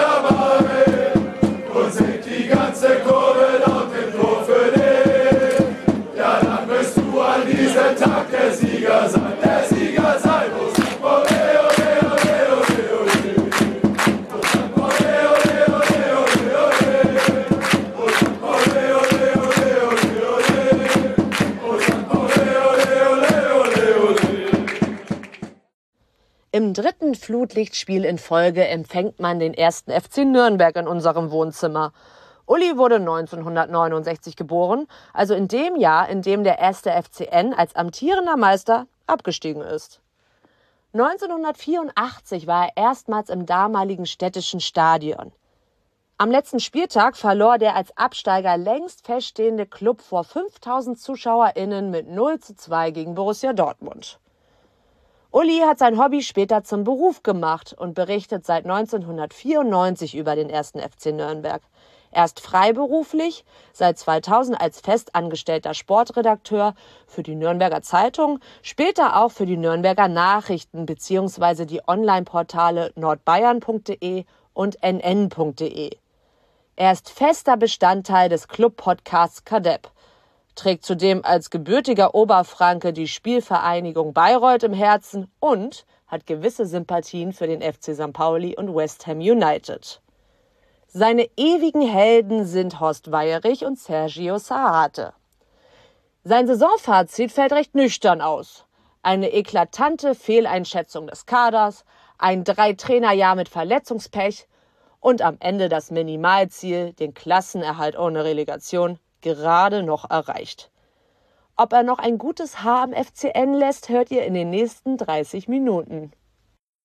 Die Saisonvorschau Millanton Mietz geht, geht in die dritte Saison Und zum ersten FC Nürnberg habe ich schon wieder eine neue Stimme zu präsentieren. Moin Uli.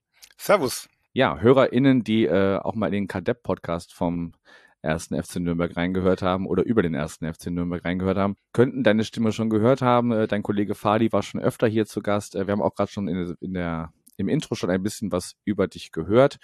Und du hast da unter anderem gesagt, ja, dass es in der vergangenen Saison eine eklatante Fehleinschätzung des Kaders gab, äh, ein Drei-Trainerjahr und Verletzungspech und äh, ja, man hat am Ende aber dann doch äh, das Minimalziel Klassenerhalt ohne Relegation mit der mit Platz 14 dann doch erreicht. Wie blickst du heute auf die vergangene Saison zurück?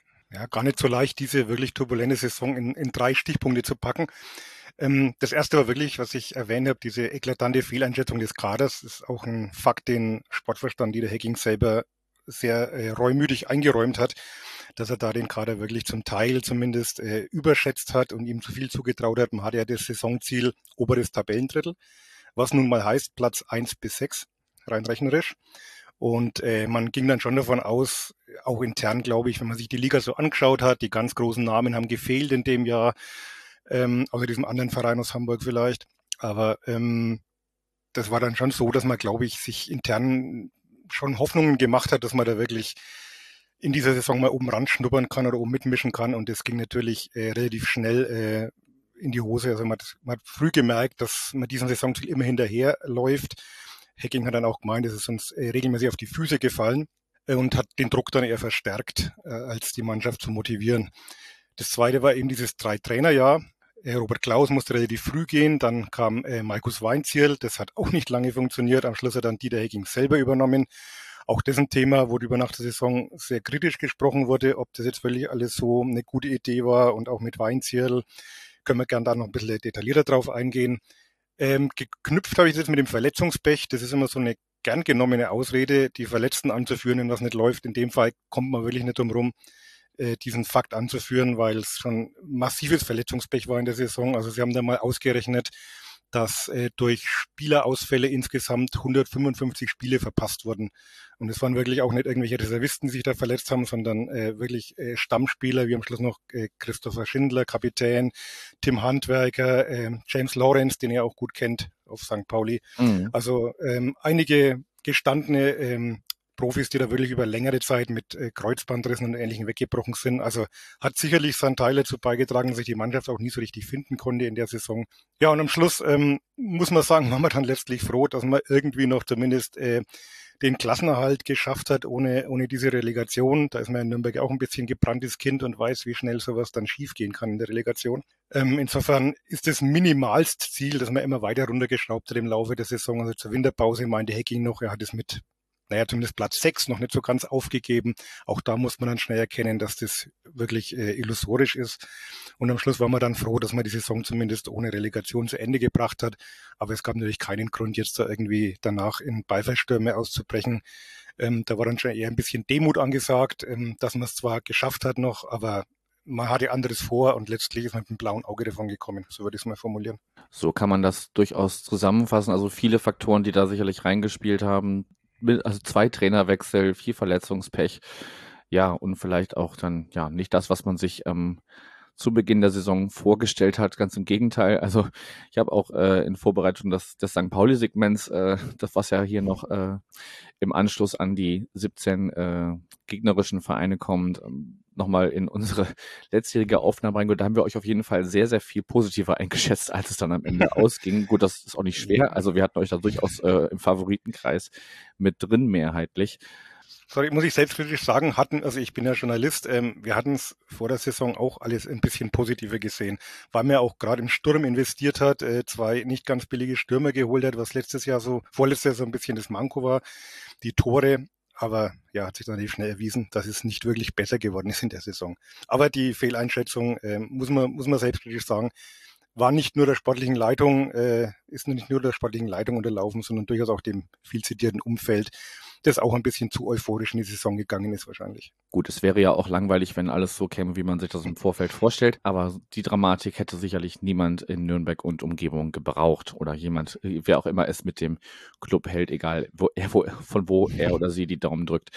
Gut, nun heißt der neue Trainer äh, Christian Fjell, ja. war vorher Co-Trainer und bei der U23 aktiv und es ist seine erste Station in der zweiten Liga. Verlier doch gerne mal ein paar Worte zu seiner Person.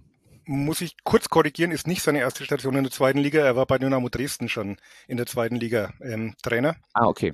Ähm, war da zuerst Interimstrainer, hat dann auch nochmal für eine Zeit übernommen, ist dann abgestiegen. Also er hat gewisse Zweitliga-Erfahrung, hat er schon. Ähm, ist in Nürnberg gewesen, jetzt zwei Jahre U23-Coach, hat sich da wirklich einen guten Namen gemacht durch sehr gute Arbeit, auch den Fußball, den er spielen lässt. Ähm, Dieter Hecking hat mal gesagt, es ist immer so ein bisschen Spektakel dabei bei Fjell-Fußball. Ähm, war auch schon Kandidat, äh, nachdem Robert Klaus gehen musste, über den er intern diskutiert hat ob man es ihm schon zutraut. Damals ist man noch zu dem Entschluss gekommen, dass man es ihm noch nicht so ganz zutraut. Angeblich wollte er auch selber noch nicht, weil er eben seine Arbeit mit der U23 fortführen wollte und so mitten in der Saison sich da nicht vom Acker machen. Ähm, jetzt war dann die Zeit wohl reif, ähm, dass man ihm das überträgt. Er hat die letzten Wochen der Saison oder Monate dann unter Dieter Hecking bereits als Co-Trainer mitgewirkt. Ähm, Jetzt kann man sagen, der Fußball, der da geboten wurde, es war ein bisschen besser als vorher, aber richtig glanzvoll war das auch nicht. Es gibt also durchaus kritische Stimmen, die auch sagen, ja, ähm, es ist halt doch eher so ein weiter so und so ein richtiger Neuanfang ist es auch nicht. Und ähm, Fiel wäre nur so eine Marionette von Hacking, die kennen sich ja aus Aachener Zeiten, wo Hacking Trainer war und Fiel Spieler. Aber insgesamt äh, überwiegt, glaube ich, schon die Zustimmung. Er ist wirklich ein sehr empathischer Trainer. Ähm, aber auch ein, ein, Motivator, also der kann auch sehr impulsiv sein, sehr energisch. Er genießt hohes Ansehen in der Mannschaft. Das hat man also so gemerkt in den letzten Monaten, wo er als Co-Trainer auch sehr aktiv das Training mitgestaltet hat. Also er war jetzt nicht nur der berühmte Hütchenaufsteller, sondern er hat ja schon wirklich auch seine Impulse gegeben. War natürlich in Zeichen des Abstiegskampfs ein bisschen begrenzt. Da kann man natürlich noch nicht zu hundertprozentig dann seine Idee von Fußball ähm, durchziehen. Deswegen hat er auch gesagt, er freut sich jetzt auf eine komplette Vorbereitung und man erwartet sich schon viel. Also er steht für ein Offensivfußball, 4-3-3-System bevorzugt, ähm, hat da in der U23 eben auch wirklich sehr mutig spielen lassen, sehr couragiert. Und das ist ja auch das, was man in Nürnberg in der letzten Saison sehr vermisst hat. Es war halt alles sehr verzagt, sehr verkrampft, sehr verängstigt. Und ich glaube, ähm, da ist man mit ihm auf einem guten Weg. Und Letztlich muss man abwarten natürlich. Letztlich war es vielleicht auch eine bisschen pragmatische Lösung, muss man auch ehrlich sagen. Ähm, der Club hat kein Geld. Er bezahlt immer noch Markus Weinzel. Robert Klaus hat er seit ein paar Wochen von der Gehaltsliste runter. Da wurde der Vertrag dann einvernehmlich aufgelöst. Aber Fehl war natürlich auch eine sehr kostengünstige Lösung, weil er ja schon da war. Und er kennt auch die Mannschaft. Er kennt die Talente aus dem NLZ als U23-Coach. Und das war auch so die Aufgabe, die man mitgegeben hat, junge Talente einzubauen. Das tut er. Also es sind äh, fünf junge Talente jetzt, äh, auch bei den Profis großteils mit dabei. Und ähm, ja, man ist gespannt, wie das mit ihm laufen wird. Jetzt hast du die Person äh, Dieter Hecking ja schon angesprochen und hast mir da auch in unserem gemein, gemeinsamen Board zur Vorbereitung äh, eine kleine Karte zu geschrieben, wo du dir die Frage stellst, äh, ja, ob er die Chance als oder eine neue Chance als Sportvorstand äh, verdient hat oder ob man nicht doch da auch sagen müsste, ähm, man bräuchte auch da einen Neuanfang. Ja, da gingen die Meinungen in Nürnberg auch sehr auseinander, muss man sagen. Es war ein Thema, das sehr polarisiert hat. Die Ultras haben sich relativ deutlich positioniert. Die haben im letzten Spiel in Paderborn noch mit einem Banner Hacking zum Rücktritt aufgefordert. Das hat er nicht getan. Es gab dann eine Saisonanalyse mit dem Aufsichtsrat, die vielen Beobachtern jetzt als ein bisschen zu oberflächlich und wohlwollend äh, erschienen ist, ohne dass man jetzt dann nicht genau die Details kennt. Hacking behauptet, man hätte die Saison sehr kritisch aufgearbeitet, auch die, die Kritikpunkte, die ich vorhin auch schon ein bisschen angesprochen habe. Ähm, äh, die Ultras haben dann sogar versucht, jetzt ähm, oder, oder versuchen jetzt äh, dadurch noch mehr Einfluss zu nehmen, indem sie Raphael Schäfer, den ehemaligen Torhüter und äh, Kapitän der Pokalsiegermannschaft, äh, gebeten haben, er möge für den Aufsichtsrat kandidieren, weil äh, Thomas Gredland, der aktuelle Aufsichtsratschef, eben da auch nicht mitgespielt hat und Hacking nicht entlassen hat. Das hat mir ein bisschen übel genommen. Also da formiert sich auch so ein bisschen eine Opposition. Mhm. Muss man mal schauen, wie sich das bis zum Herbst alles entwickelt. Man, wir wissen auch, es ist viel vom Tagesgeschäft abhängig. Ähm, ist noch ein bisschen hin bis zur Mitgliederversammlung. Aber letztlich ist es so, dass Hacking ähm, weitermachen darf. Also ich glaube, er selber hat gar nicht so viel drüber nachgedacht. Ähm, er hat sich relativ selbstkritisch gegeben. Manche sagen zu wenig. Ähm, ich fand schon, dass er, dass er relativ äh, klar die, die Versäumnisse angesprochen hat.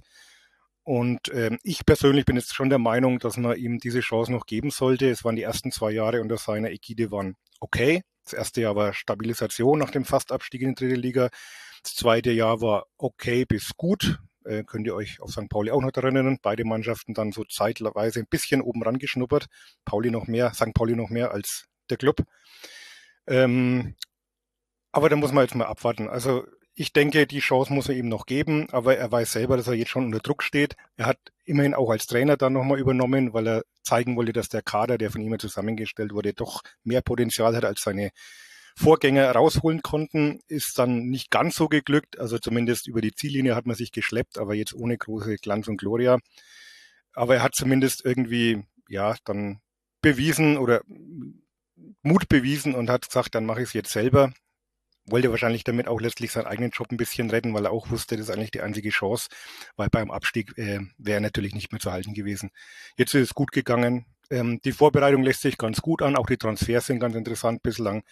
Auch da werden wir in ein paar Wochen und Monaten mehr wissen, ob es die richtige Entscheidung war oder, oder auch nicht. Das klingt für mich jetzt so, als äh, ja, als wenn der, das sportliche Abschneiden in den ersten Spieltagen ähm, dann nicht nur über das äh, Fortbestehen von Christian Fjell, der ja als Trainer immer so der Erste äh, ist im Fußball, dessen mhm. ähm, Stelle dann vakant wird, sondern dass dann auch, ähm, wenn das wieder nicht funktioniert, dann auch Dieter Hecking wahrscheinlich mit ihm seinen Hut ziehen müsste. Oder habe ich dich da missverstanden? Nee, also, zum, also wenn es jetzt mit Fjell schief geht, es ist auch wieder Hackings Wunschkandidat gewesen, den wollte er haben, hat er im Aufsichtsrat auch durchgebracht und ähm, wenn das jetzt wieder schief gehen sollte, dann kommt man natürlich nicht mehr umhin, auch die Person, die der Hacking zur, zur Disposition zu stellen. Das ist, glaube ich, ganz klar. Das weiß er aber auch, glaube ich, selber, ähm, dass sie, klingt ein bisschen martialisch, aber dass die Patrone sitzen muss, so hat er es, glaube ich, formuliert. Und ähm, ja, das ist klar. Also wenn das schief geht, dann wird auch Dieter Hecking in Nürnberg nicht mehr zu halten sein. Das dachte ich mir nämlich auch. Und jetzt hast du die Transfers, die bisher äh, feststehen, schon angesprochen. Wir müssen da jetzt gar nicht so sehr ins Detail gehen, weil es noch fast mhm. zwei Monate sind, bis äh, das Transferfenster schließt. Ja. Also da kann ja noch ganz, ganz viel passieren, auch wenn man sicherlich äh, nicht nur als erster FC Nürnberg, sondern auch ähm, als alle Vereine, die es irgendwo im äh, Fußball äh, die irgendwo, irgendwo im Fußball unterwegs sind, äh, möglichst schnell klar haben möchte, mit welcher Mannschaft oder mit welchem Team man da äh, antritt. Da hast du nämlich ähm, zu bedenken gegeben, dass mit Hayashi und Okunuki, Okunuki, ja. Okunuki zwei Japaner verpflichtet worden sind. Und das ist in der Vergangenheit äh, ja öfters mal schiefgegangen, weil man die nicht richtig integrieren konnte. Vielleicht an deren Beispiel, du kannst ja gerne noch so ein paar weitere Namen droppen, ja. aber an deren Beispiel mal so ein bisschen die bisherige Transferpolitik vielleicht beschreiben. Also erstmal bin ich selber überrascht, äh, wie viel Neuzugänge inzwischen schon da sind, weil man eigentlich auch sagte, man wird einen langen Atem brauchen in der Transferperiode, schauen, wo da noch eine Tür aufgeht. Dafür ist man eigentlich schon relativ weit. Man hat jetzt eins, zwei, drei, vier Neuzugänge plus zwei Leihspieler, die man jetzt fest verpflichtet. Also wenn man so will, sechs Neuzugänge. Das ist eigentlich schon ganz ordentlich. Ähm, es wird noch Florian Flick kommen mit hoher Wahrscheinlichkeit von Schalke, der auch ausgeliehen war, aber wo man auf einem guten Weg ist, ihn fest zu verpflichten. Außenstürmer soll noch kommen. Aber ich glaube, in großen Teilen steht der Kader eigentlich. Ähm, man setzt wieder auf ausländische Spieler. Das war in den letzten Jahren eher nicht so. Da hat man eher bevorzugt auf deutschsprachige Spieler gesetzt. Jetzt versucht man wieder ein bisschen äh, exotischer oder internationaler, um es mal so zu formulieren. Also mit zwei Japanern. Ivan Marquez, ein Spanier, der aus den Niederlanden gekommen ist. Ja, und äh, das weiß man auch beim ersten Newtonrex selbst, dass die Integration von, von ausländischen Spielern in den letzten Jahren nicht immer so wirklich funktioniert hat. Also es sind jetzt auch nicht die ersten Japaner, es sind, man hat schon vier vorher gehabt. Ähm, Gerade die letzten, da hat es gar nicht mehr funktioniert mit der Integration. Es sind aber nicht nur die Japaner, es gibt auch äh, zum Beispiel, gutes Beispiel ist äh, Yuri Medeiros, der jetzt gerade für drei Millionen, glaube ich, äh, von, von Praga, Portugal in die Emirate gewechselt ist. Also richtig äh, guter Spieler jetzt oder war er auch damals, aber in Nürnberg hat man es eben nicht geschafft, ihn so zu integrieren, dass er da seine Leistung abruft. Oder auch der Brasilianer Everton hat sich mal beschwert dann im Nachhinein, ähm, dass da schon die Spieler sich oft ein bisschen allein gefühlt haben. Und da will man jetzt wirklich äh, auch drauf schauen, eben an der Integration arbeiten. Man ist auf der Suche nach einem Dolmetscher für die beiden Japaner oder so ein bisschen Schattenmann, der die da äh, betreut. Wobei der Vorteil bei den beiden ist, sie haben jetzt beide schon in Europa gespielt, also die kommen nicht direkt aus Japan. Der eine in Polen zuletzt bei Gornik Schapsche, der andere ähm, in Belgien. Also da ist zumindest schon ein bisschen äh, Akklimatisation vorhanden, was, was Europa betrifft und die Lebensweise hier betrifft. Die können auch beide ein bisschen Englisch, also Verständigung klappt. Aber man weiß, dass man hier mehr tun muss, um, um da wirklich äh, gemeinsam erfolgreich sein zu können. Gut, dann hoffen wir doch mal, dass man da aus der Vergangenheit gelernt hat und ähm, ja, die beiden oder auch wer auch immer oder die drei, wenn dann mit Marquez, ähm, da an die Hand nimmt und ähm, vielleicht auch noch zukünftige Transfers da ja direkt äh, Teil auch des, des Umfelds sein können und äh, an die Hand genommen werden. Bei Mike, sorry, bei Marquez ist es sehr praktisch. Äh, der Trainer hat spanische Wurzeln, also zumindest da sollte die Integration kein Problem sein. Die können sich perfekt auf Spanisch unterhalten. Gut, das ist zumindest dann schon mal der sportliche Aspekt, wo er sich dann nicht verloren fühlt. Äh, aber ja. es gehört ja mehr dazu, als nur auf dem Platz zu stehen für einen Profifußballer. Ja.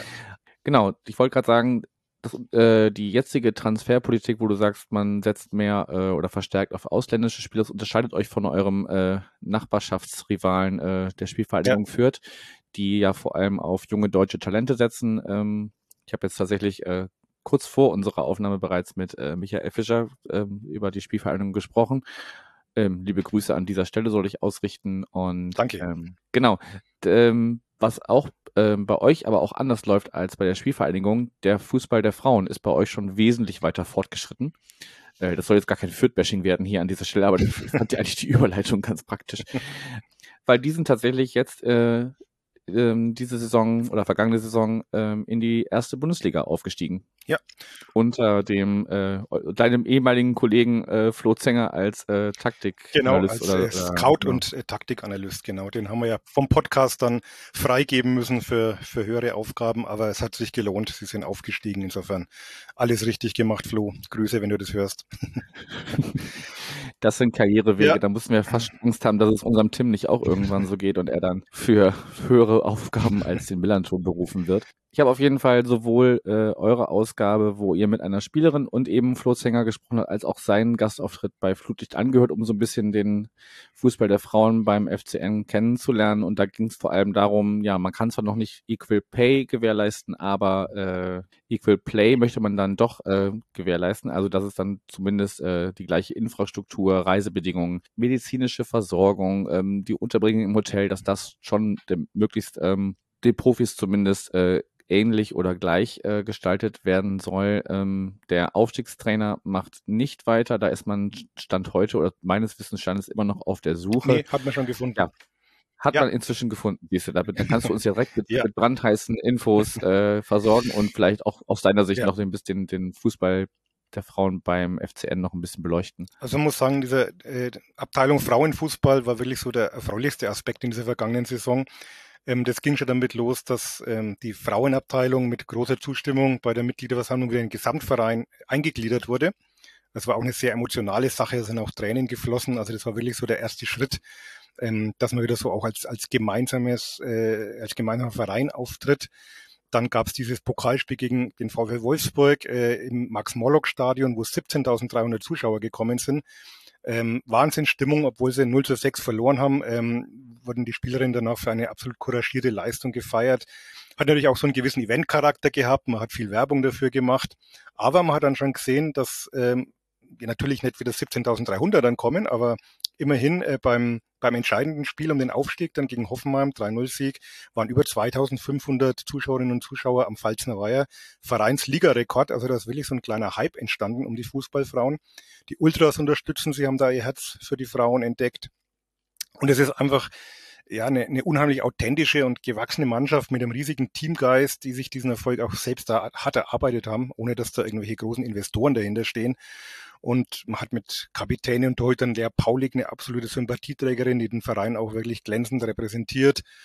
Äh, Osman Chankaya, der Erfolgstrainer, der jetzt dann äh, sich auf seine Aufgaben als sportlicher Leiter konzentrieren will, hat er auch wahnsinnig viel geleistet. Also es ist wirklich so eine kleine Märchengeschichte und das Schöne ist, dass es ankommt in Nürnberg. Also dass die Frauen auch nächste Saison im Max-Morlock-Stadion spielen werden, nicht mehr am Trainingsgelände, sondern wirklich im Stadion. Man wird sehen, wie viel dann kommen. Aber das ist natürlich schon ein riesiger Sprung. Und einen neuen Trainer hat man auch gefunden in, der, in dieser Woche äh, aus den Niederlanden. Thomas Ostentorp heißt der Mann.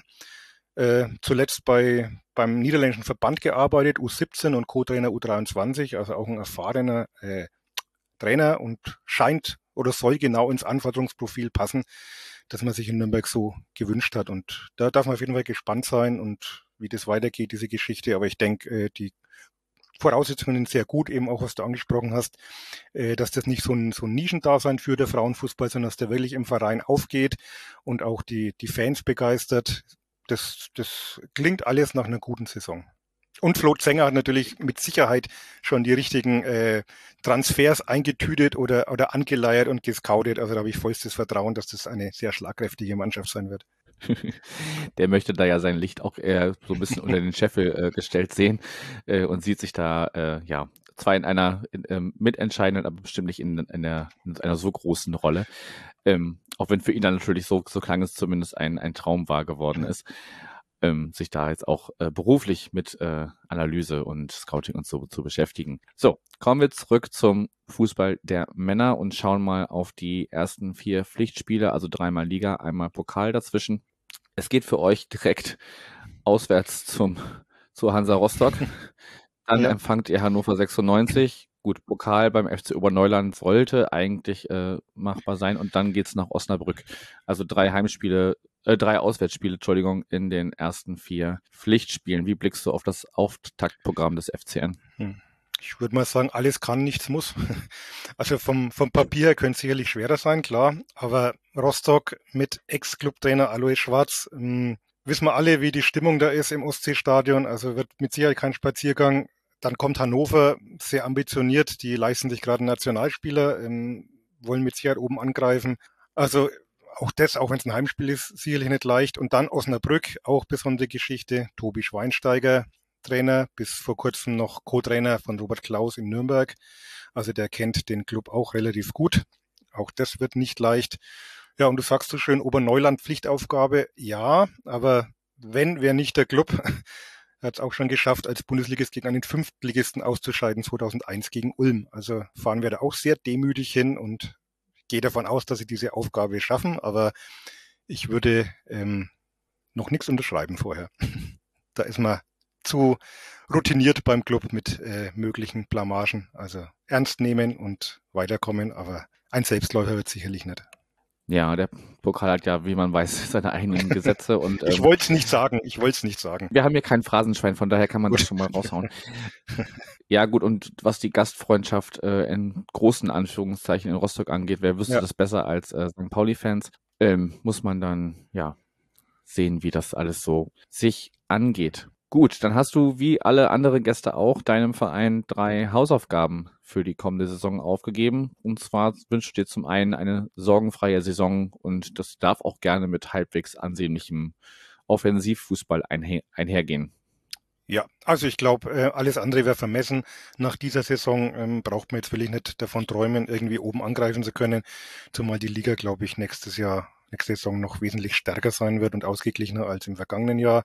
Also deswegen denke ich, wenn man eine Saison spielt, wo man im gesicherten Mittelfeld sich aufhält, vielleicht mal so ein bisschen ins vordere Drittel ranschnuppern kann, aber nie Gefahr läuft, wirklich nach unten abzurutschen, wäre das schon okay. Und ich glaube, wenn dann der Fußball noch dazu passt, also dass das einfach auch wieder ansehnlicher wird, weil es war im letzten Jahr schon mitunter nicht sehr schön anzuschauen, dann glaube ich, verzeihen die Leute auch Niederlagen wenn man sieht, dass da zumindest eine Idee dahinter steckt und so ein bisschen Spektakel, wie es ja Dieter Hacking angekündigt hat, ähm, dann sollte man zufrieden sein. Also wenn das irgendwie was zwischen Platz acht und zehn rausspringt, würde ich das jetzt unterschreiben.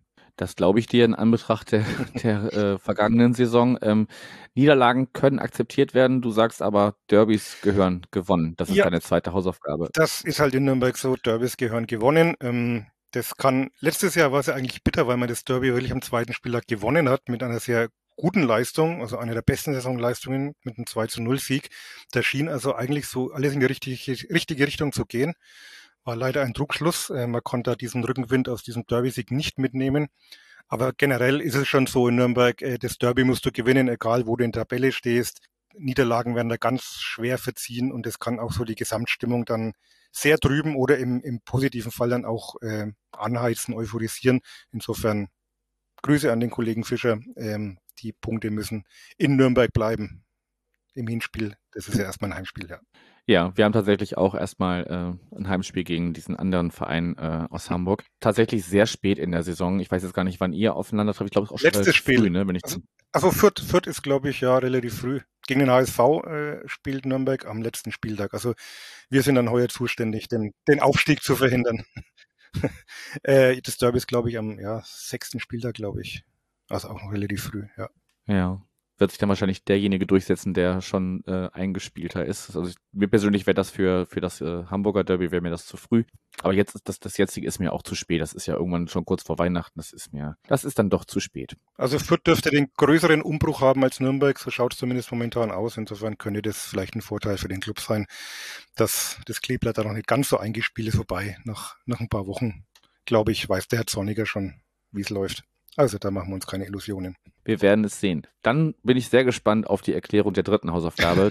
du möchtest nämlich gern die gern langsam die Rückkehr von Ilkay Gündogan ja, vorbereiten. Das, das, musst du, glaube ich, gerade für Außenstehende ein bisschen erklären. Das, das ist so ein bisschen Running Gag in Nürnberg. Ähm, Ilkay Gündogan ist ja in Nürnberg so ein bisschen groß geworden damals und äh, hat auch ähm, den Bezug zu Nürnberg nie verloren. Also er hat hier auch Abitur gemacht am Bertolt Brecht Gymnasium und äh, also auf, auf äh, Instagram oder Twitter erinnert immer wieder dran, wie sehr, wie wohl er sich Nürnberg gefühlt hat und drückt dem Club auch immer die Daumen. Da kommt immer irgendwie ein Tweet, wenn der Club ein wichtiges Spiel hat, dass er die Daumen drückt und ähm, lässt schon immer wieder durchblicken, dass, dass der Club in seinem Herzen ist und äh, nicht ausgeschlossen ist, dass er vielleicht irgendwann nochmal zum Ende seiner Karriere in Nürnberg spielt. Und jetzt haben wir uns natürlich schon große Hoffnungen gemacht, nachdem er von Manchester weg wollte, dass er jetzt zurückkommt. Dann ist es halt doch Barcelona geworden.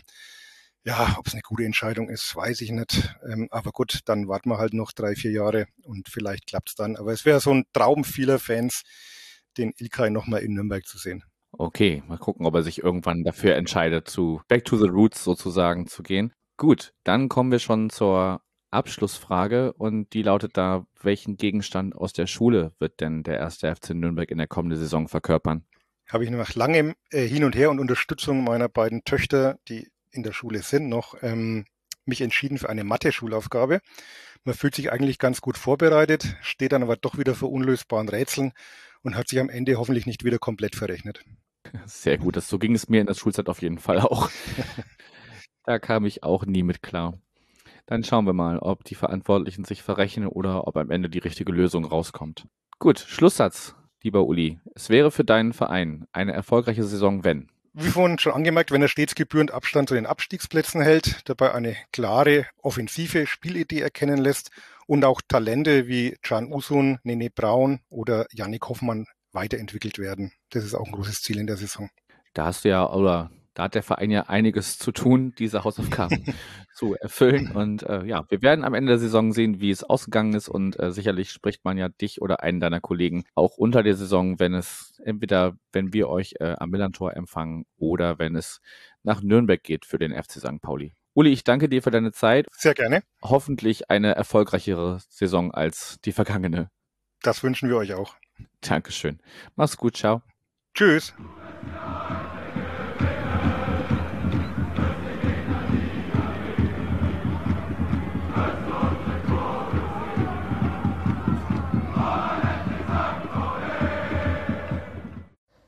Damit endet dieser Teil der diesjährigen Ausgabe von Millanton Meets. Yannick und ich bedanken uns fürs Zuhören, die rege Beteiligung an der Gestaltung der einzelnen Gespräche und natürlich bei allen Gästen, ohne die ein solches Format nicht möglich wäre. Wir wünschen euch eine tolle Saison. Forza St. Pauli!